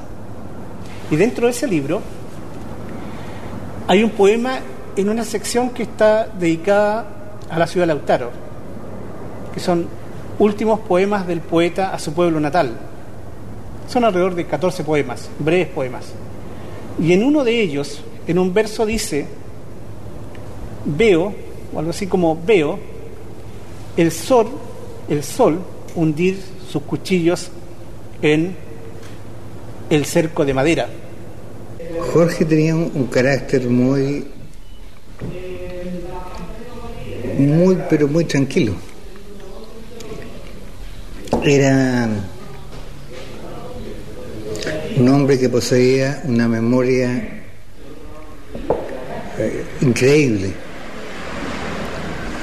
Por ejemplo, tú podías conversar, estás conversando con él y, le preguntabas, oye, eh, Jorge, ¿tú te acuerdas la alineación del, del Colo Colo del año, supongamos, 36? Y él decía, claro, estaba Escute el Arco, fulano tal, este, este, este, este otro. Y te nombraba a todos. Además, Jorge, él tenía mucho aprecio a la amistad. O sea, la amistad para él era esencial. Ahora cuando salíamos juntos, bueno, eh, tampoco no, hay que olvidar a, su hermano Iván, que Iván siempre estuvo con nosotros en, todas la- las excursiones, entre comillas, que hacíamos al bosque o a la, aquí a la sillería Kunz o simplemente recorríamos la línea y conversábamos de todos los temas. Me gustó eso de esas excursiones al bosque. Entre comillas. Esas. Y no sé por qué no se animaba a llamar las excursiones. Tenemos entonces a un telier vinculado con lo que se va a llamar la, la poesía lárica, esta poesía de los lares, de los pueblos. Eh, y, a- y es justamente uno de, de los creadores de esta escuela lárica, que otra vez decimos está vinculada con el lugar de, de origen también. Que tiene también, está, está vinculada con la idea del desarraigo. Me parece que sería, eh, según lo que venimos escuchando y lo que venimos leyendo, que no podría darse una poesía lárica sin ese paso previo del desarraigo, ¿no? Salir para volver o algo por el estilo. sí. Em, dice Tellier que es el hombre con su entorno, lo que él llama realismo secreto. Y dice, y citamos acá, porque el mundo exterior contiene pocas enseñanzas, a no ser que se le mire como un depósito de significados y símbolos ocultos. Me gustó también lo de nostalgias del pasado, del futuro. Sí. ¿No? Che, ¿cómo eh, la cosa va por acá, pero tendría que ir por allá? No, No está bueno. no está bueno lo que se viene, ¿no? Eh, no sé si Mm. estamos hablando de Telier Sí, ahora. sí. Hay también estos nuevos poetas, dice Telier en su ensayo Los poetas de los lares, que es un título muy hermoso también. Mm. Son observadores, cronistas, transeúntes, simples hermanos de los seres y de las cosas. Se contrapone a su poesía con el yo desorbitado y romántico de Guidobro, Neruda y de Roca, cuya poética desbordó la propia geografía chilena. El lenguaje poético de los láricos, dice, no se diferencia ya fundamentalmente de la vida cotidiana. ¿Cómo es o cómo debería ser la poesía? Y esto nos lo dice el mismísimo Jorge Tellier. Tú sabías que la poesía debe ser usual como el cielo que nos desborda, que no significa nada si no permite a los hombres acercarse y conocerse. La poesía debe ser una moneda cotidiana y debe estar sobre todas las mesas, como el canto de la jarra de vino que ilumina los caminos del domingo. ¿Sabías que las ciudades son accidentes que no prevalecerán frente a los árboles? Que la poesía no se pregona en las plazas ni se va a vender a los mercados a la moda, que no se escribe con saliva, con benzina, con muecas, ni el pobre humor de los que quieren llamar la atención, con bromas de payasos pretenciosos y que de nada sirven los grandes discursos tartamudos de los que no tienen nada que decir. La poesía es un respirar en paz, para que los demás respiren. Un poema es un pan fresco un cesto de mimbre. Un poema debe ser leído por amigos desconocidos en trenes que siempre se atrasan o bajo los castaños de las plazas aldeanas. Pocos saben aquí lo que es un poema. Pocos han puesto su cara al viento en medio de un trigal. Pocos saben lo que es un poeta y cómo debe morir un poeta. Tú moriste en un cuarto en donde se congregaba toda la primavera mirando un cesto con manzanas. He visto morir a un príncipe, dijo uno de tus amigos. Y este primero de noviembre, cuando me rodean los muertos que siempre están conmigo, pienso en tu serena y ruda fe, que se puede comprender como una pequeña iglesia azul de pueblo, donde hay un párroco que no pide sino compartir su pan. Pero a ti no te importaba que te escupieran la cara o te olvidaran, porque como tú lo decías, nadie puede impedir a un pájaro que cante en la más alta cima y el poeta, derribado, es solo el árbol rojo que señala el comienzo del bosque. Fa. Qué, qué groso, qué, qué, qué hermoso poema, posta, ¿eh? Sí. Sí, sí, muy bello. Em, hay un otro documental que se llama Nostalgias del Far West, eh, en el que Jorge aparece como protagonista. Está hecho como a mediados de la década del 90, justo antes de que eh, se nos vaya Jorge, y lo van a buscar, y la idea del documental es, lo invitan de viaje al pueblo de su niñez, a Lautaro. Entonces él, él va y se encuentra con una Lautaro que no es Lautaro. Y, y ese choque queda marcado ahí en el, en el documental. Está muy bueno. Nostalgias del Far West. Cada vez que me voy a Lautaro, porque llegó el fin del mundo. Y quiero ver un patio donde haya palomas peleando por el grano de avena. No hay nadie, nadie en estación. Nadie. Ni siquiera un profesor primario, secundario, de historia, ni un guaso, ni un mapuche, nadie. Estoy solo. Estoy bien. El farolito de la calle donde nací.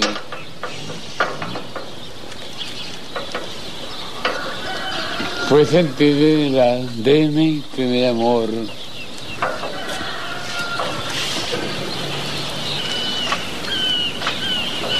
Sí, conocí la estación hace 30 años. Era estación de verdad. Hecha de puros paros. No había pasajeros. No había nada.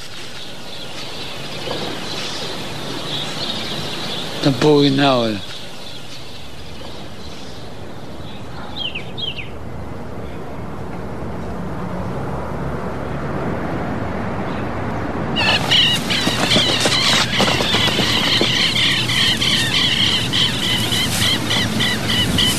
Todo está un poco más viejo, ¿eh?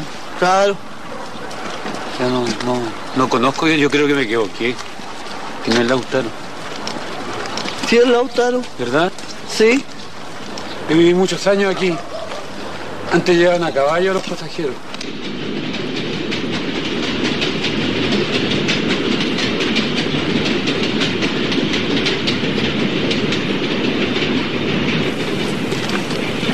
Espera un poquito. Y ahí en la esquina, un negocio llamado de El Pavo Arevalo. Nunca le supe el nombre. Era una frutería, pero en realidad era un clandestino.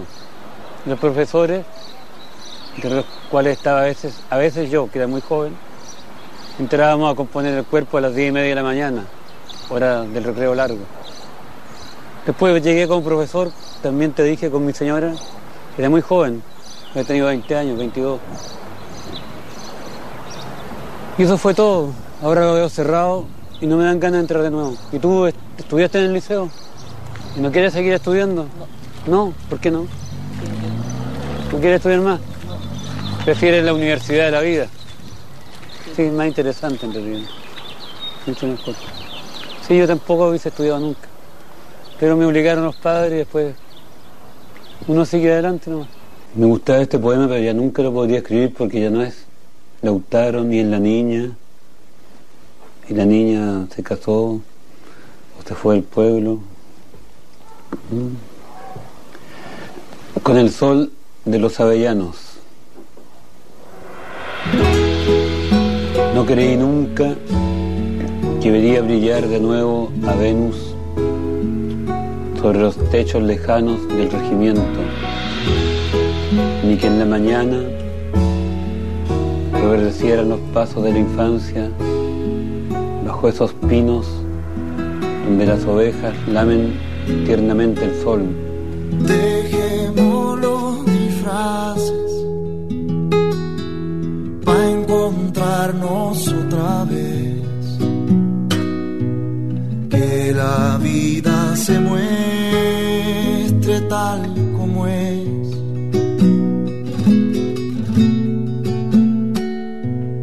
Abramos los candados, los que guardan la razón, para volver a entrar en emoción.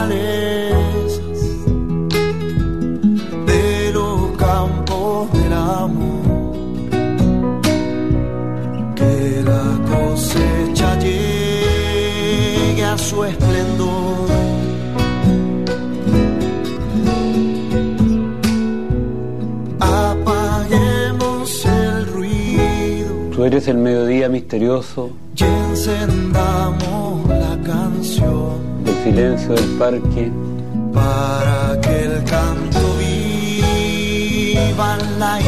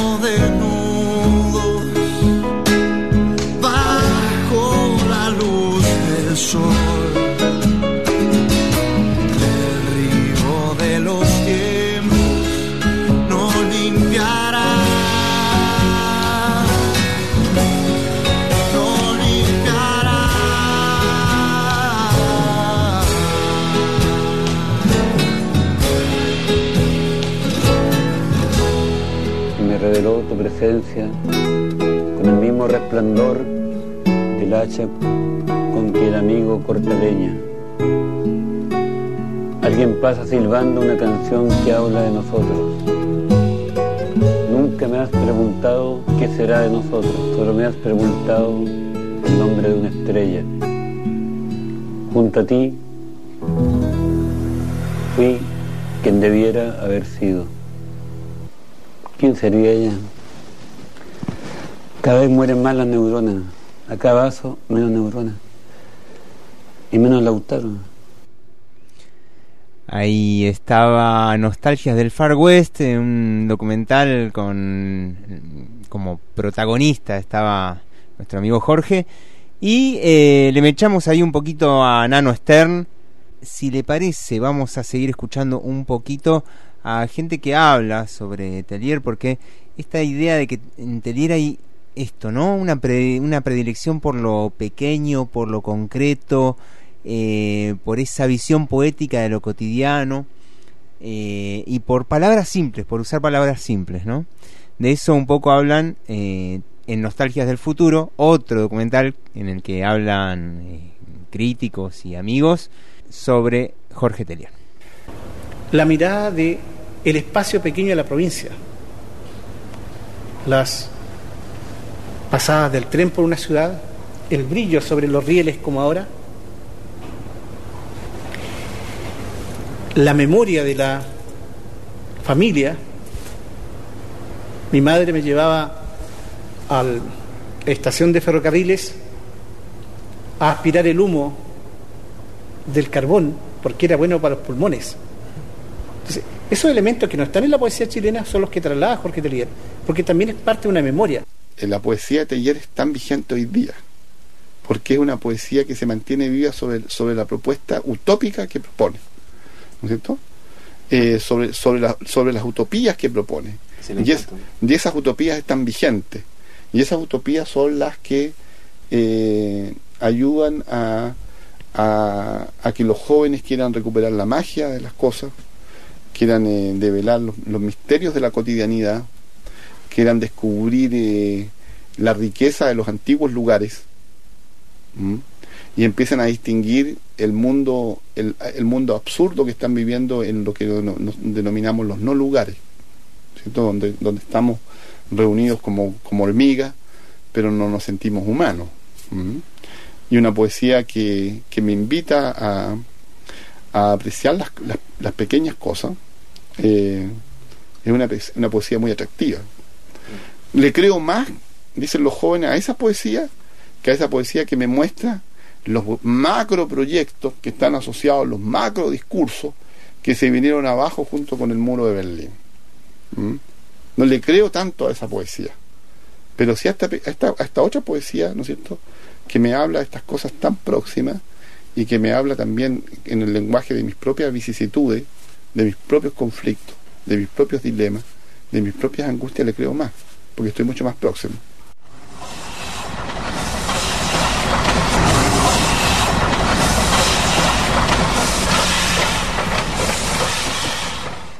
Se va el tren, se va el tren 1549172288, ese es el número de Radio Fogón. Mandanos un WhatsApp si estás todavía por ahí. Nosotros acá nos abrimos una chelita, como se suele decir.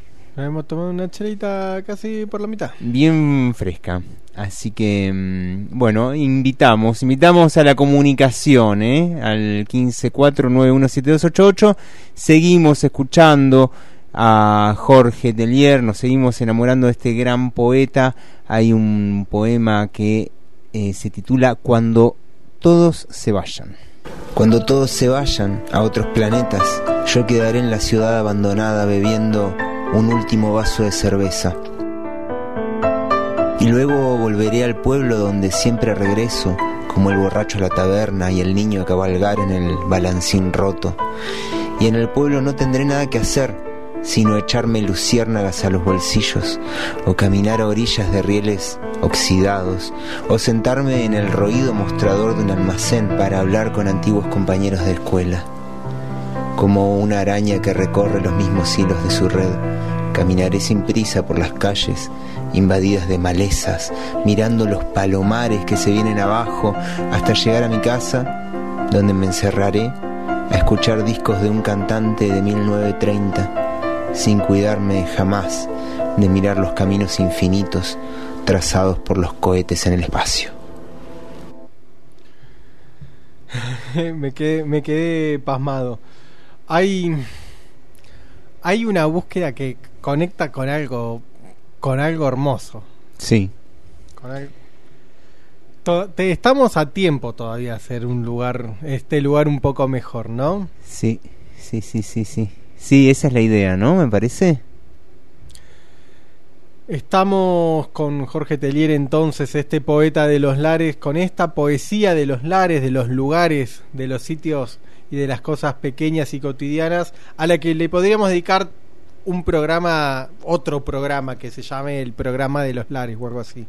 Qué bueno. Bueno, después cuando lleguemos a 2000, 2001, bien, me gusta. Eh, vamos, al programa de los lares. Bien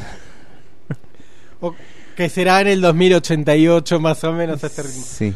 Em, es serena la poesía, ¿no? De, de Telier. Sí. El tipo se pegaba unas mamúas importantes, pero me lo imagino unos pedos tranquilos. Sí, sí, hay como sentado en el sillón ese de pana. Sí. ¿No? En un sillón de pana. Sí, y estamos aquí tomando la última cerveza con, con él, así que brindamos a su nombre.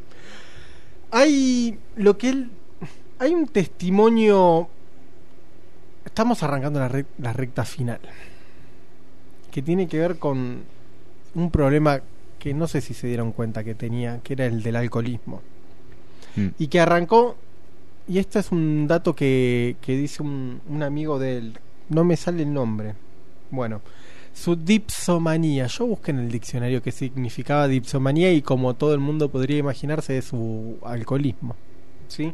A edad temprana, a los 15 o 14 años, cuando tenía sus borracheras iniciáticas, nos dice este autor, y a pesar de todo, nos dice, doy fe de que Jorge fue una especie de santo bebedor. Me gusta esa figura. sí. No de ese bebedor pendenciero, Jackson Pollock. ¿No?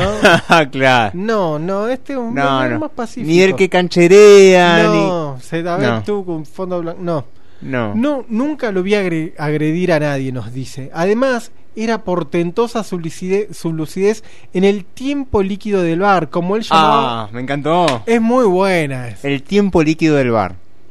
Che, ¿qué hora es? no. Es, es, es, es ese tiempo. eh, obviamente, ¿cuál es ese tiempo en el que estás ahí tomando algo? Un poema debe ser leído por amigos desconocidos. En trenes que siempre se atrasan. La poesía debe ser una moneda cotidiana. La poesía debe ser una moneda cotidiana.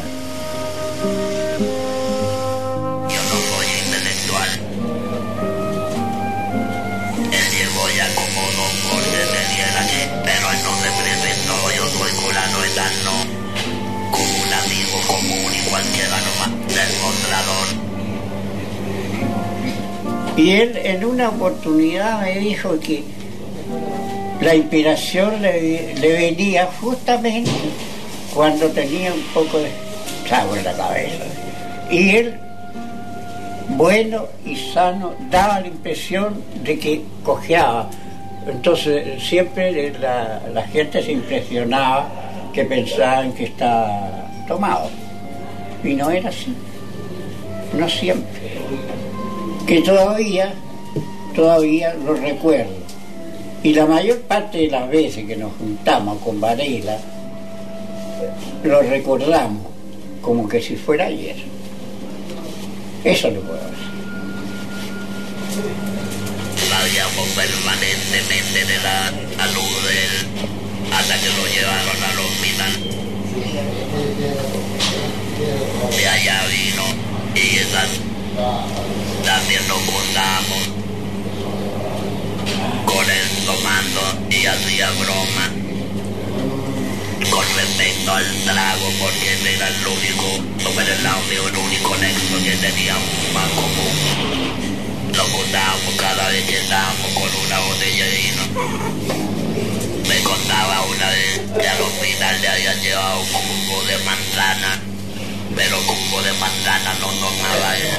Lo dejó tantos días y que se avinagró y se puso fuerte y lo probó y ahí lo encontró rico. Y se lo tomó.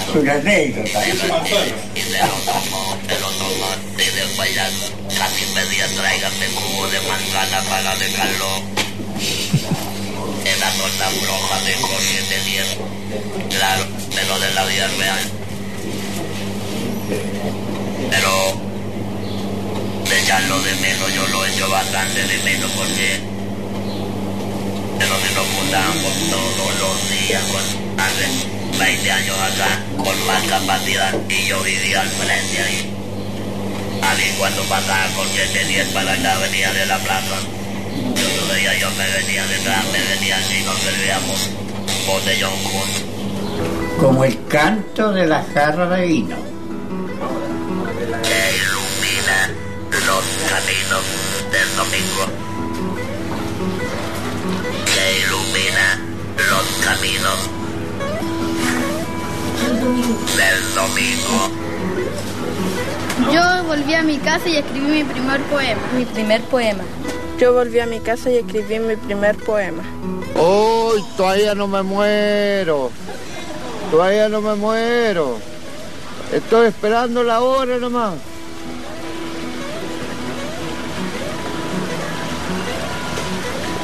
Después de los años, cuando no sabía nada, pues, que estaba contigo, no sé, era el poeta famoso, no sé, ganó no sé cuántos premios de Francia.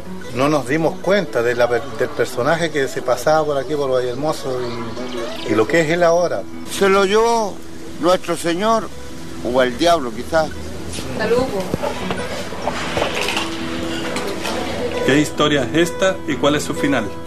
Cuando en la tarde aparezco en los espejos, ¿Quién soy entonces? ¿Quién soy entonces? Soy de nuevo pequeño. Soy quien debiera ser.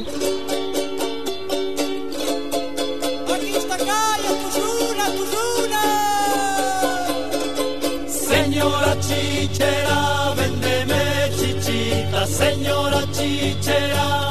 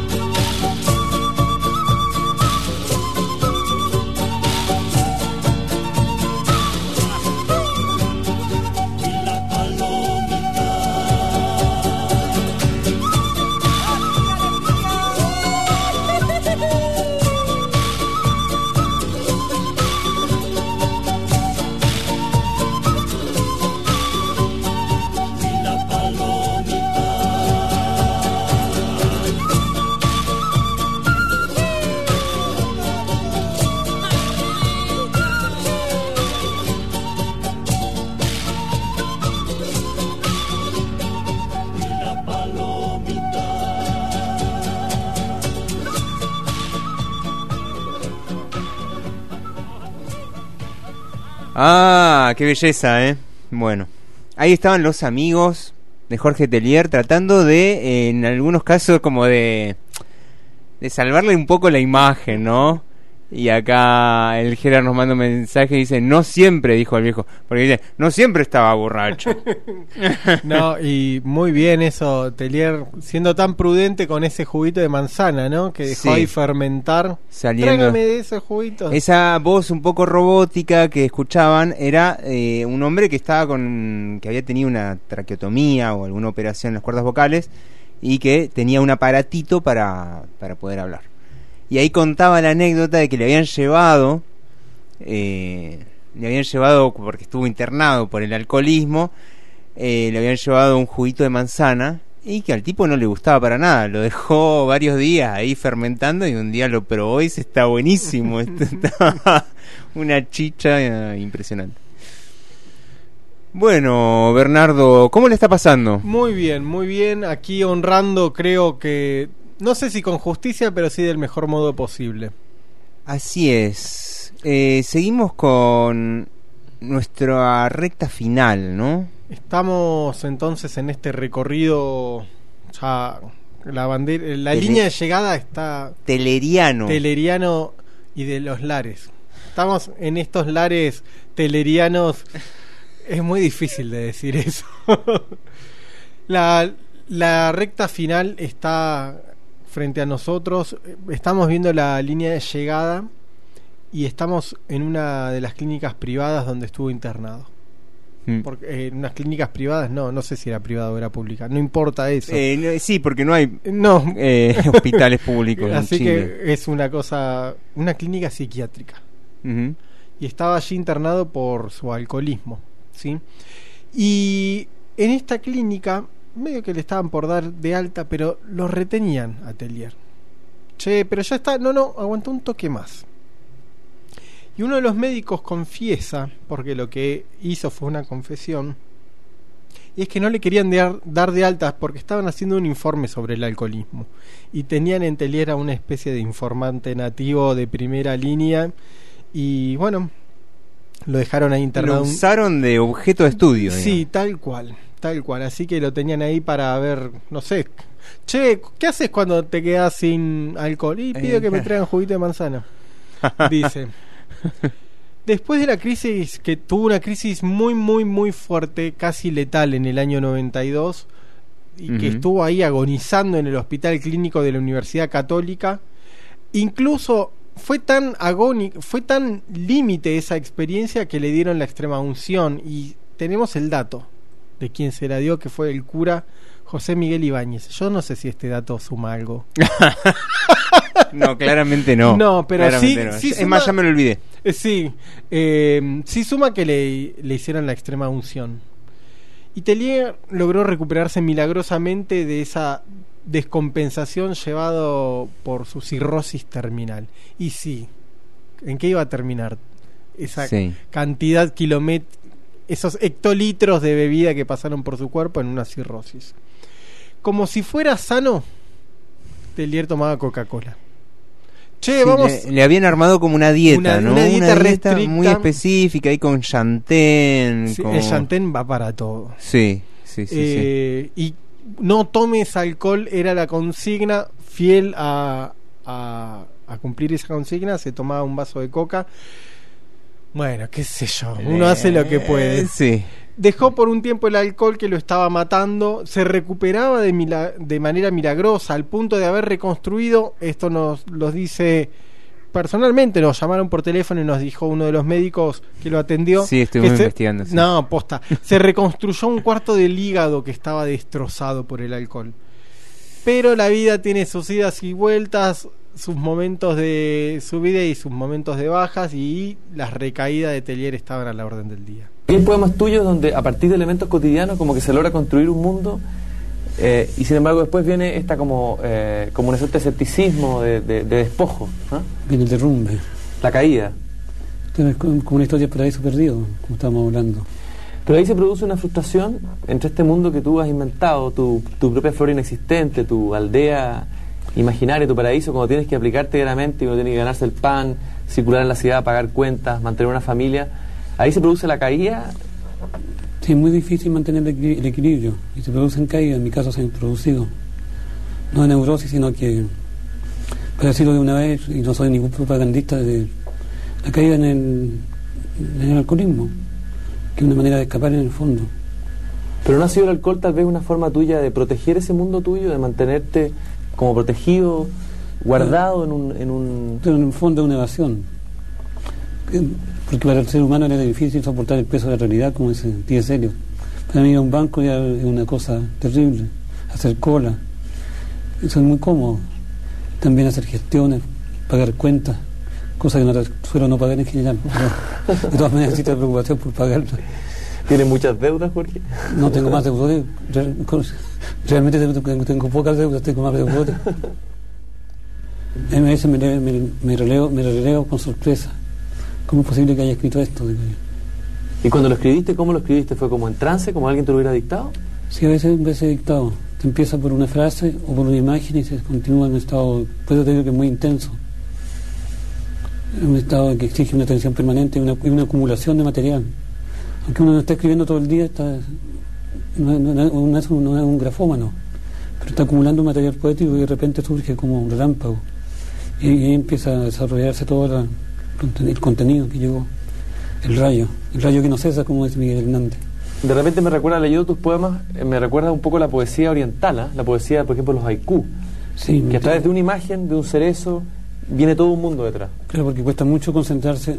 Yo creo que eso se ve que cuesta mucho concentrarse en un poema largo. Eh, a, mí me, a mí me cuesta, por ejemplo. La tensión poética es muy insoportable, entonces hay que dar un- si uno da un destello, capta un momento, vale por todo lo demás. Después vienen las asociaciones sobre, sobre ese momento. Pero yo también he escrito haiku bastante. ¿Has escrito haiku? Sí, tengo 41 escribí en, en- en un libro mío que se llama eh, ¿cómo se- eh, mm, mm, Muertes y Maravillas. Muertes y Maravillas, un Sí. precioso libro, ese que es difícil de encontrar ahora. Sí, está agotado. ¿Y te recuerdas de alguno de esos haiku? Sí, me acuerdo de uno que dice, nieva y todos en la ciudad quisieran cambiar de nombre. Jorge, tú amas la vida, ¿no? Sí, me gusta mucho la vida. Aunque no lo paso bien a veces, pero de todas maneras yo sé que la vida es de dulce y de grasa, como se dice vulgarmente. Hay que saber soportar los malos ratos. Porque algunos hablan de Jorge Telier poeta maldito, pero yo diría, como tú bien lo dices en esta conversación, que tú eres un poeta bendito. Yo, a pesar de todo, siento en tu, en tu poema un optimismo con la vida, un amor a las cosas simples, un amor a las polillas, a los árboles, a la niñez. Hay un optimismo la- detrás de tu a las poesía. a los pájaros, a los, a los animalitos. Jorge, bueno, nosotros, lamentablemente, existe el tiempo. Ah, y. menos mal. menos mal, dice, tú estás sufriendo mucho en la entrevista, no creo, ¿no? Sí. Estaba, sufría, sufría el tipo en las entrevistas, no, no le pasaba muy bien, parece. Qué hermoso el poema. Nieva el- Nieva y todo el mundo en la ciudad quis- quiere quisi- cambiar su nombre, quisiera cambiar. Qué bueno, che. Sí, se ve que se quería ir, ¿no? Tuvo sus recaídas y un día, hay un día en el que la- la- ya no hay más recaídas. Según el relato de Cristina Buenque, Benque, Jorge fue al baño y vomitó sangre. Llamó alarmado a Cristina y la hemorragia cesó en ese momento, pero de todos modos se comunicaron con su, con su médico personal en Santiago y él les recomendó hospitalizarlo en la Ligua esa misma noche. El poeta fue hasta su pieza, preparó su maletín y por sus propios medios partió al hospital de la Ligua. El médico de turno pidió unos medicamentos que no estaban en las farmacias de la Ligua, de modo que Cristina tuvo que viajar en un radiotaxi a la calera, donde sí encontró dichos remedios. Se parece acá. Cuando retorna al recinto hospitalario sintió en el aire que algo pasaba. Se dirigió a la pieza en donde estaba hospitalizado Jorge y vio que se desangraba hasta que perdió la conciencia. La agonía duró una semana durante la que me quedé, dice nuestro cronista. Eh, acá lo tenía. Yo quiero ser justo con la, con la verdad y decir que esto lo dijo eh, Francisco Béjar. Decíamos, cuando retorna al recinto hospitalario sintió en el aire que algo pasaba. Se dirigió a la pieza en donde estaba hospitalizado Jorge y vio que se desangraba hasta que perdió la conciencia. La agonía duró una semana durante la que me quedé tres días en Viña. No hubo forma de salvarlo. Jorge, producto de la hemorragia masiva, tragó mucha sangre, lo cual significó un auténtico bombardeo de proteínas que hizo colapsar a su hígado. Del coma hepático pasó a un derrame cerebral. Y el final era predecible. El 22 de abril de 1996, Jorge Tellier murió. Murió, pero nos ha dejado mucho, ha dejado recuerdos lindos de sus compañeros de tragos y conversas, ha dejado un aire de simpleza en la poesía y ha dejado una cosa de vivencia que tiene que ver con una percepción poética de lo cotidiano. Vamos a escuchar algunas palabritas de Jorge. Escribir poesía, hablar con los amigos. Mm, Tengo a mi cargo 16 gatos, pero cuido solo a uno, que se llama Pedro. Y ese es mi vida, vivir en, entre árboles, entre pájaros y nubes.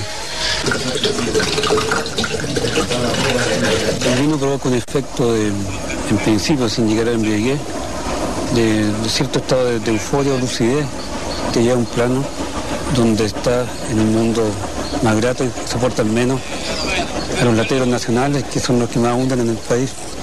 Es un recurso para, para no aburrirse. Si tengo sombrero. Yo tengo sombrero en la chupalla. Con el, con el debido respeto a su Tú si pudieras retroceder, volverías a tomar todo lo que has tomado o te pregarías de unos cuantos litros. como- No, he bebido mi cuota y la de varios, varias generaciones. Así que no. No. No creo que sea ninguna, ningún ejemplo digno de imitar. Pero tampoco soy un predicador eh, ambulante ni, ni arrepentido. No, no estoy con ninguna, ninguna ideología en particular. Tengo mi propia ideología. ¿En qué consiste esa ideología? No tener, no tener ninguna. Hay que dejar que las cosas fluyan y fluyan bien.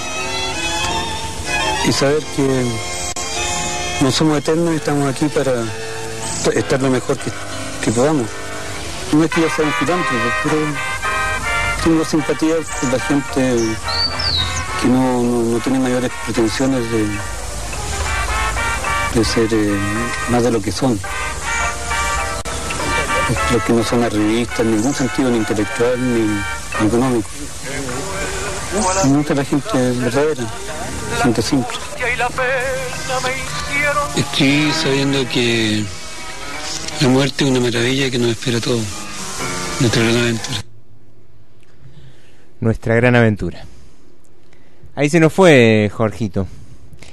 Eh, pero vos fíjate que hacia el año 2016, el entonces diputado, ahora eh, presidente electo, Gabriel Boric, propuso que se le haga un monumento a Jorge Telier.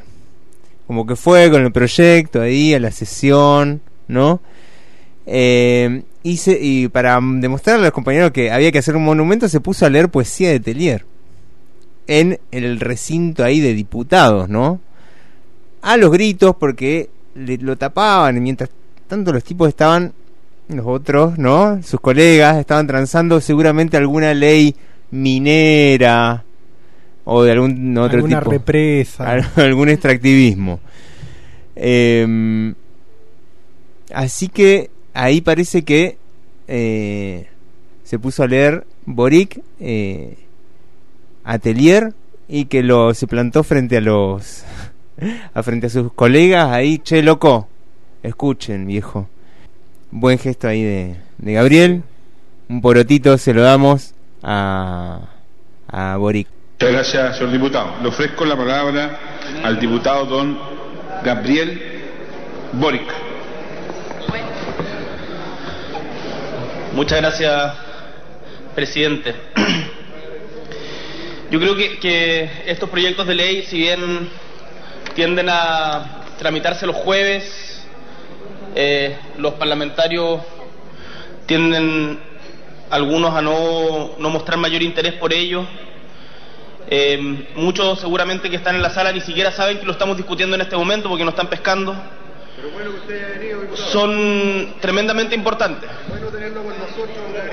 Porque, ¿Qué dice Sergio?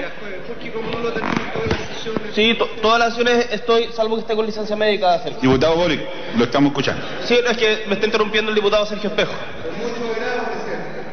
Em, creo que estos, estos, estos proyectos son, son importantes porque tratan de reconocer o buscan reconocer a creadores de nuestra tierra que generalmente pasan olvidados, especialmente en lugares como este, en el Congreso.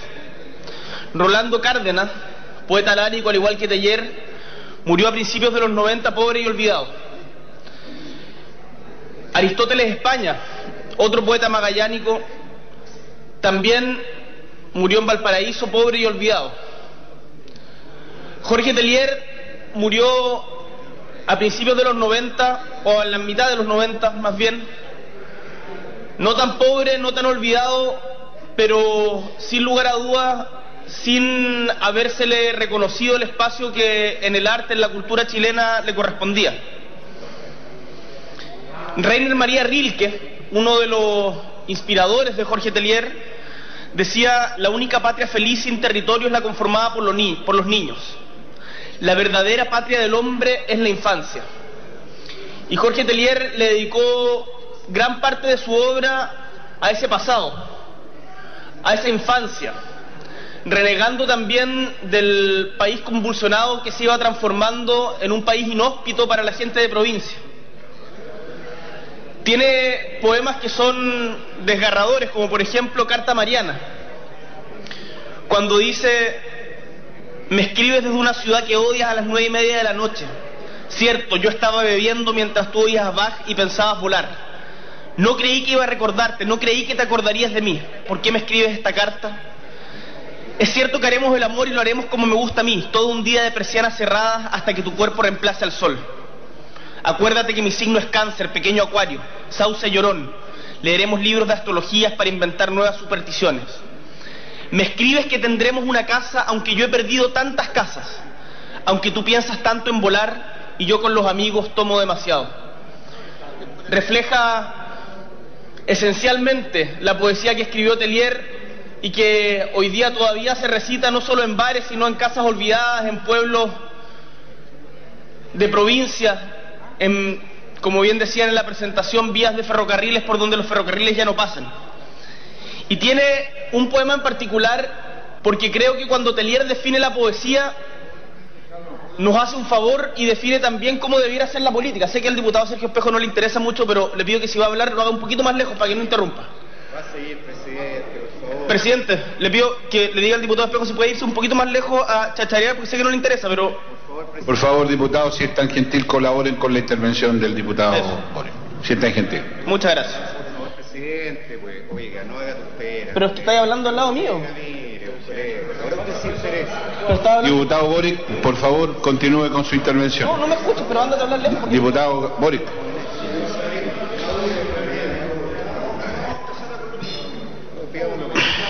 Bueno, el- ven- si, si quieren hablar, hablen, pero que sea un poco más lejos. ¿no? Decía, decía Jorge Telier, tratando de definir a la poesía, que yo creo que se debiera aplicar a la política, particularmente en estos tiempos. Y, y tratemos de reemplazar la palabra política por la palabra poesía por política en estos versos. Tú sabías que la poesía debe ser usual como el cielo que nos desborda, que no significa nada si no permite a los hombres acercarse y conocerse. La poesía debe ser una moneda cotidiana y debe estar sobre todas las mesas, como el canto de la jarra de vino que ilumina los caminos del domingo. ¿Sabías que las ciudades son accidentes que no prevalecerán frente a los árboles? Que la poesía no se pregona en las plazas ni se va a vender a los mercados a la moda. Que no se escribe con saliva, con benzina, con muecas. Ni el pobre humor de los que quieren llamar la atención con bromas de payasos pretenciosos. Y que de nada sirven los grandes discursos tartamudos de los que no tienen nada que decir. La poesía o la política es un respirar en paz para que los demás respiren. Un poema es un pan fresco, un cesto de mimbre. Un poema debe ser leído por los amigos desconocidos en trenes que siempre se atrasan o bajo los castaños de las plazas aldeanas. Qué bueno que se haga este monumento, presidente, y ojalá se le rindan muchos más homenajes a todos los Jorge Telier que tenemos en nuestra patria. Muchas gracias. Gracias, diputado. Le ofrezco la palabra al diputado. Ni bola le daban. No, qué, qué posta que me emociona, me ponía la piel de gallina poder pensar Sí. en, en- en una política poética o en una, no sé cómo decirlo. Sí. Es otra forma de vivir el mundo. Eh, yo creo que más allá de Boric, ¿no? Eh, el pueblo chileno tiene eso.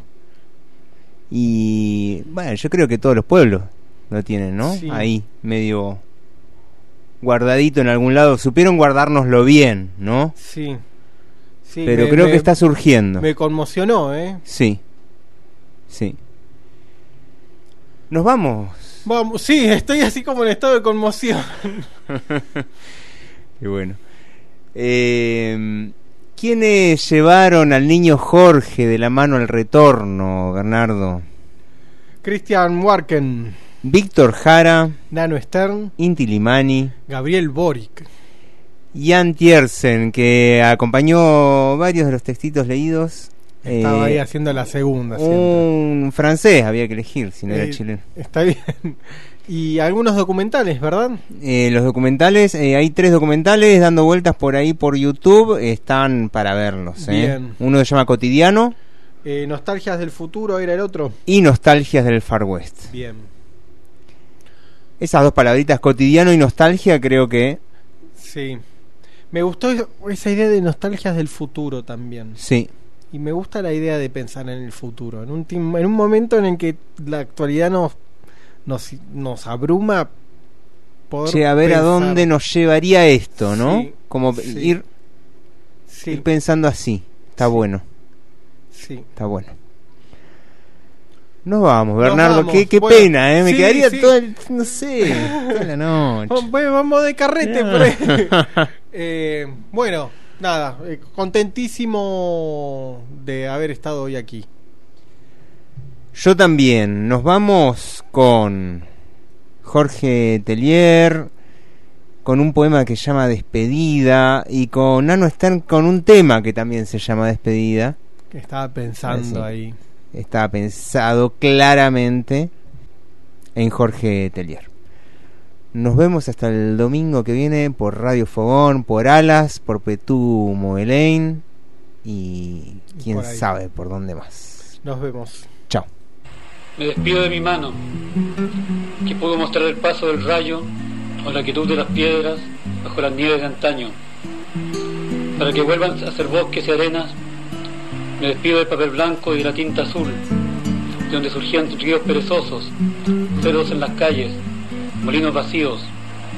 Me despido de los amigos en quienes más he confiado, los conejos y las polillas, las nubes harapientas del verano, mi sombra, que solía hablarme en voz baja. Me despido de las virtudes y de las gracias del planeta, los fracasados, las cajas de música, los murciélagos que al atardecer se deshojan de los bosques de casas de madera. Me despido de los amigos silenciosos, los que solo les importa saber dónde se puede ver algo de vino, pero los cuales todos los días no son sino un pretexto para entonar canciones pasadas de moda. Me despido de una muchacha sin preguntarme si la amaba o no la amaba, caminó conmigo y se acostó conmigo. Cualquiera tarde de esas, en que las calles se llenan de mareas de hojas quemándose en las acequias. Me despido de una muchacha cuya cara suelo ver en sueños, iluminada por la triste mirada de linternas de trenes que parten bajo la lluvia. Me despido de la memoria, me despido de la nostalgia, la sal y el agua de mis días sin objeto. Me despido de estos poemas, palabras, palabras, poco de aire, movido por los labios. Palabras para ocultar quizás lo único verdadero. Que respiramos y dejamos de respirar.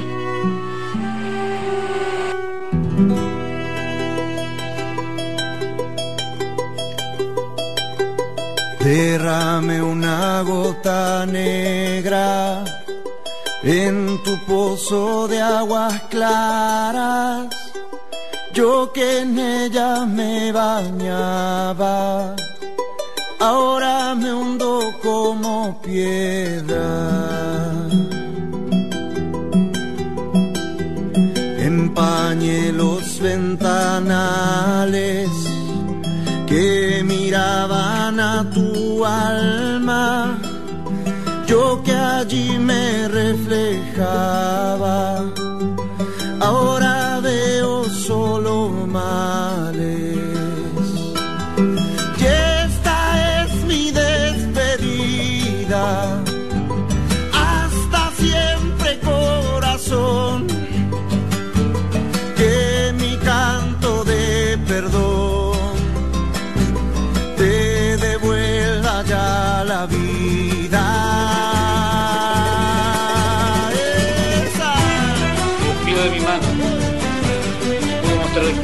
rayo, la quietud de las piedras, los operativos de antaño. Para que vuelvan a ser bosques y arenas, me despido del papel blanco y de la tinta azul, donde surgían ríos perezosos, cerros en las calles, molinos vacíos.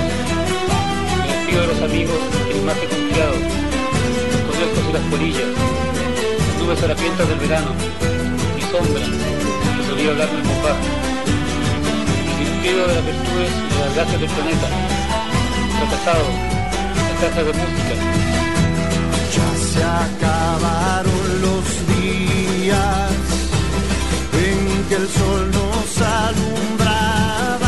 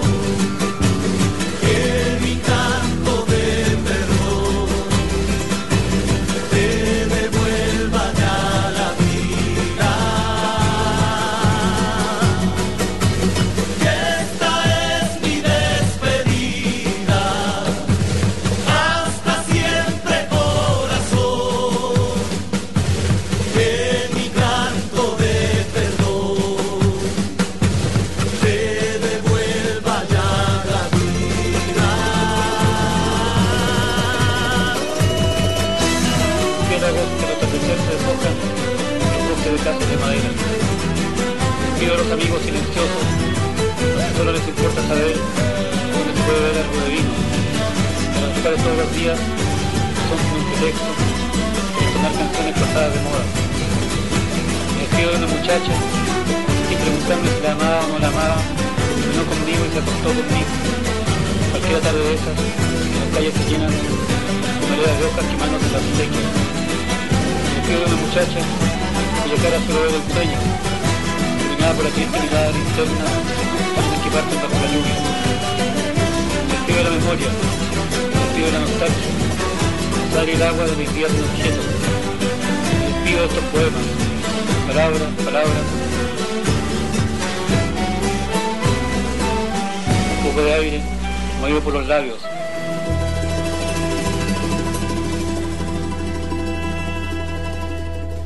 Bla bla bla bla bla bla bla bla bla bla bla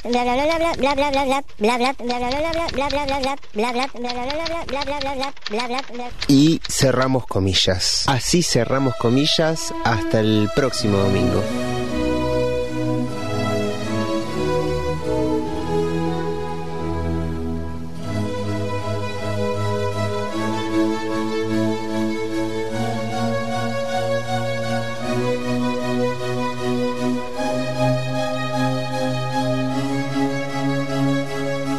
Así cerramos comillas. Próximo domingo por Radio Fogón.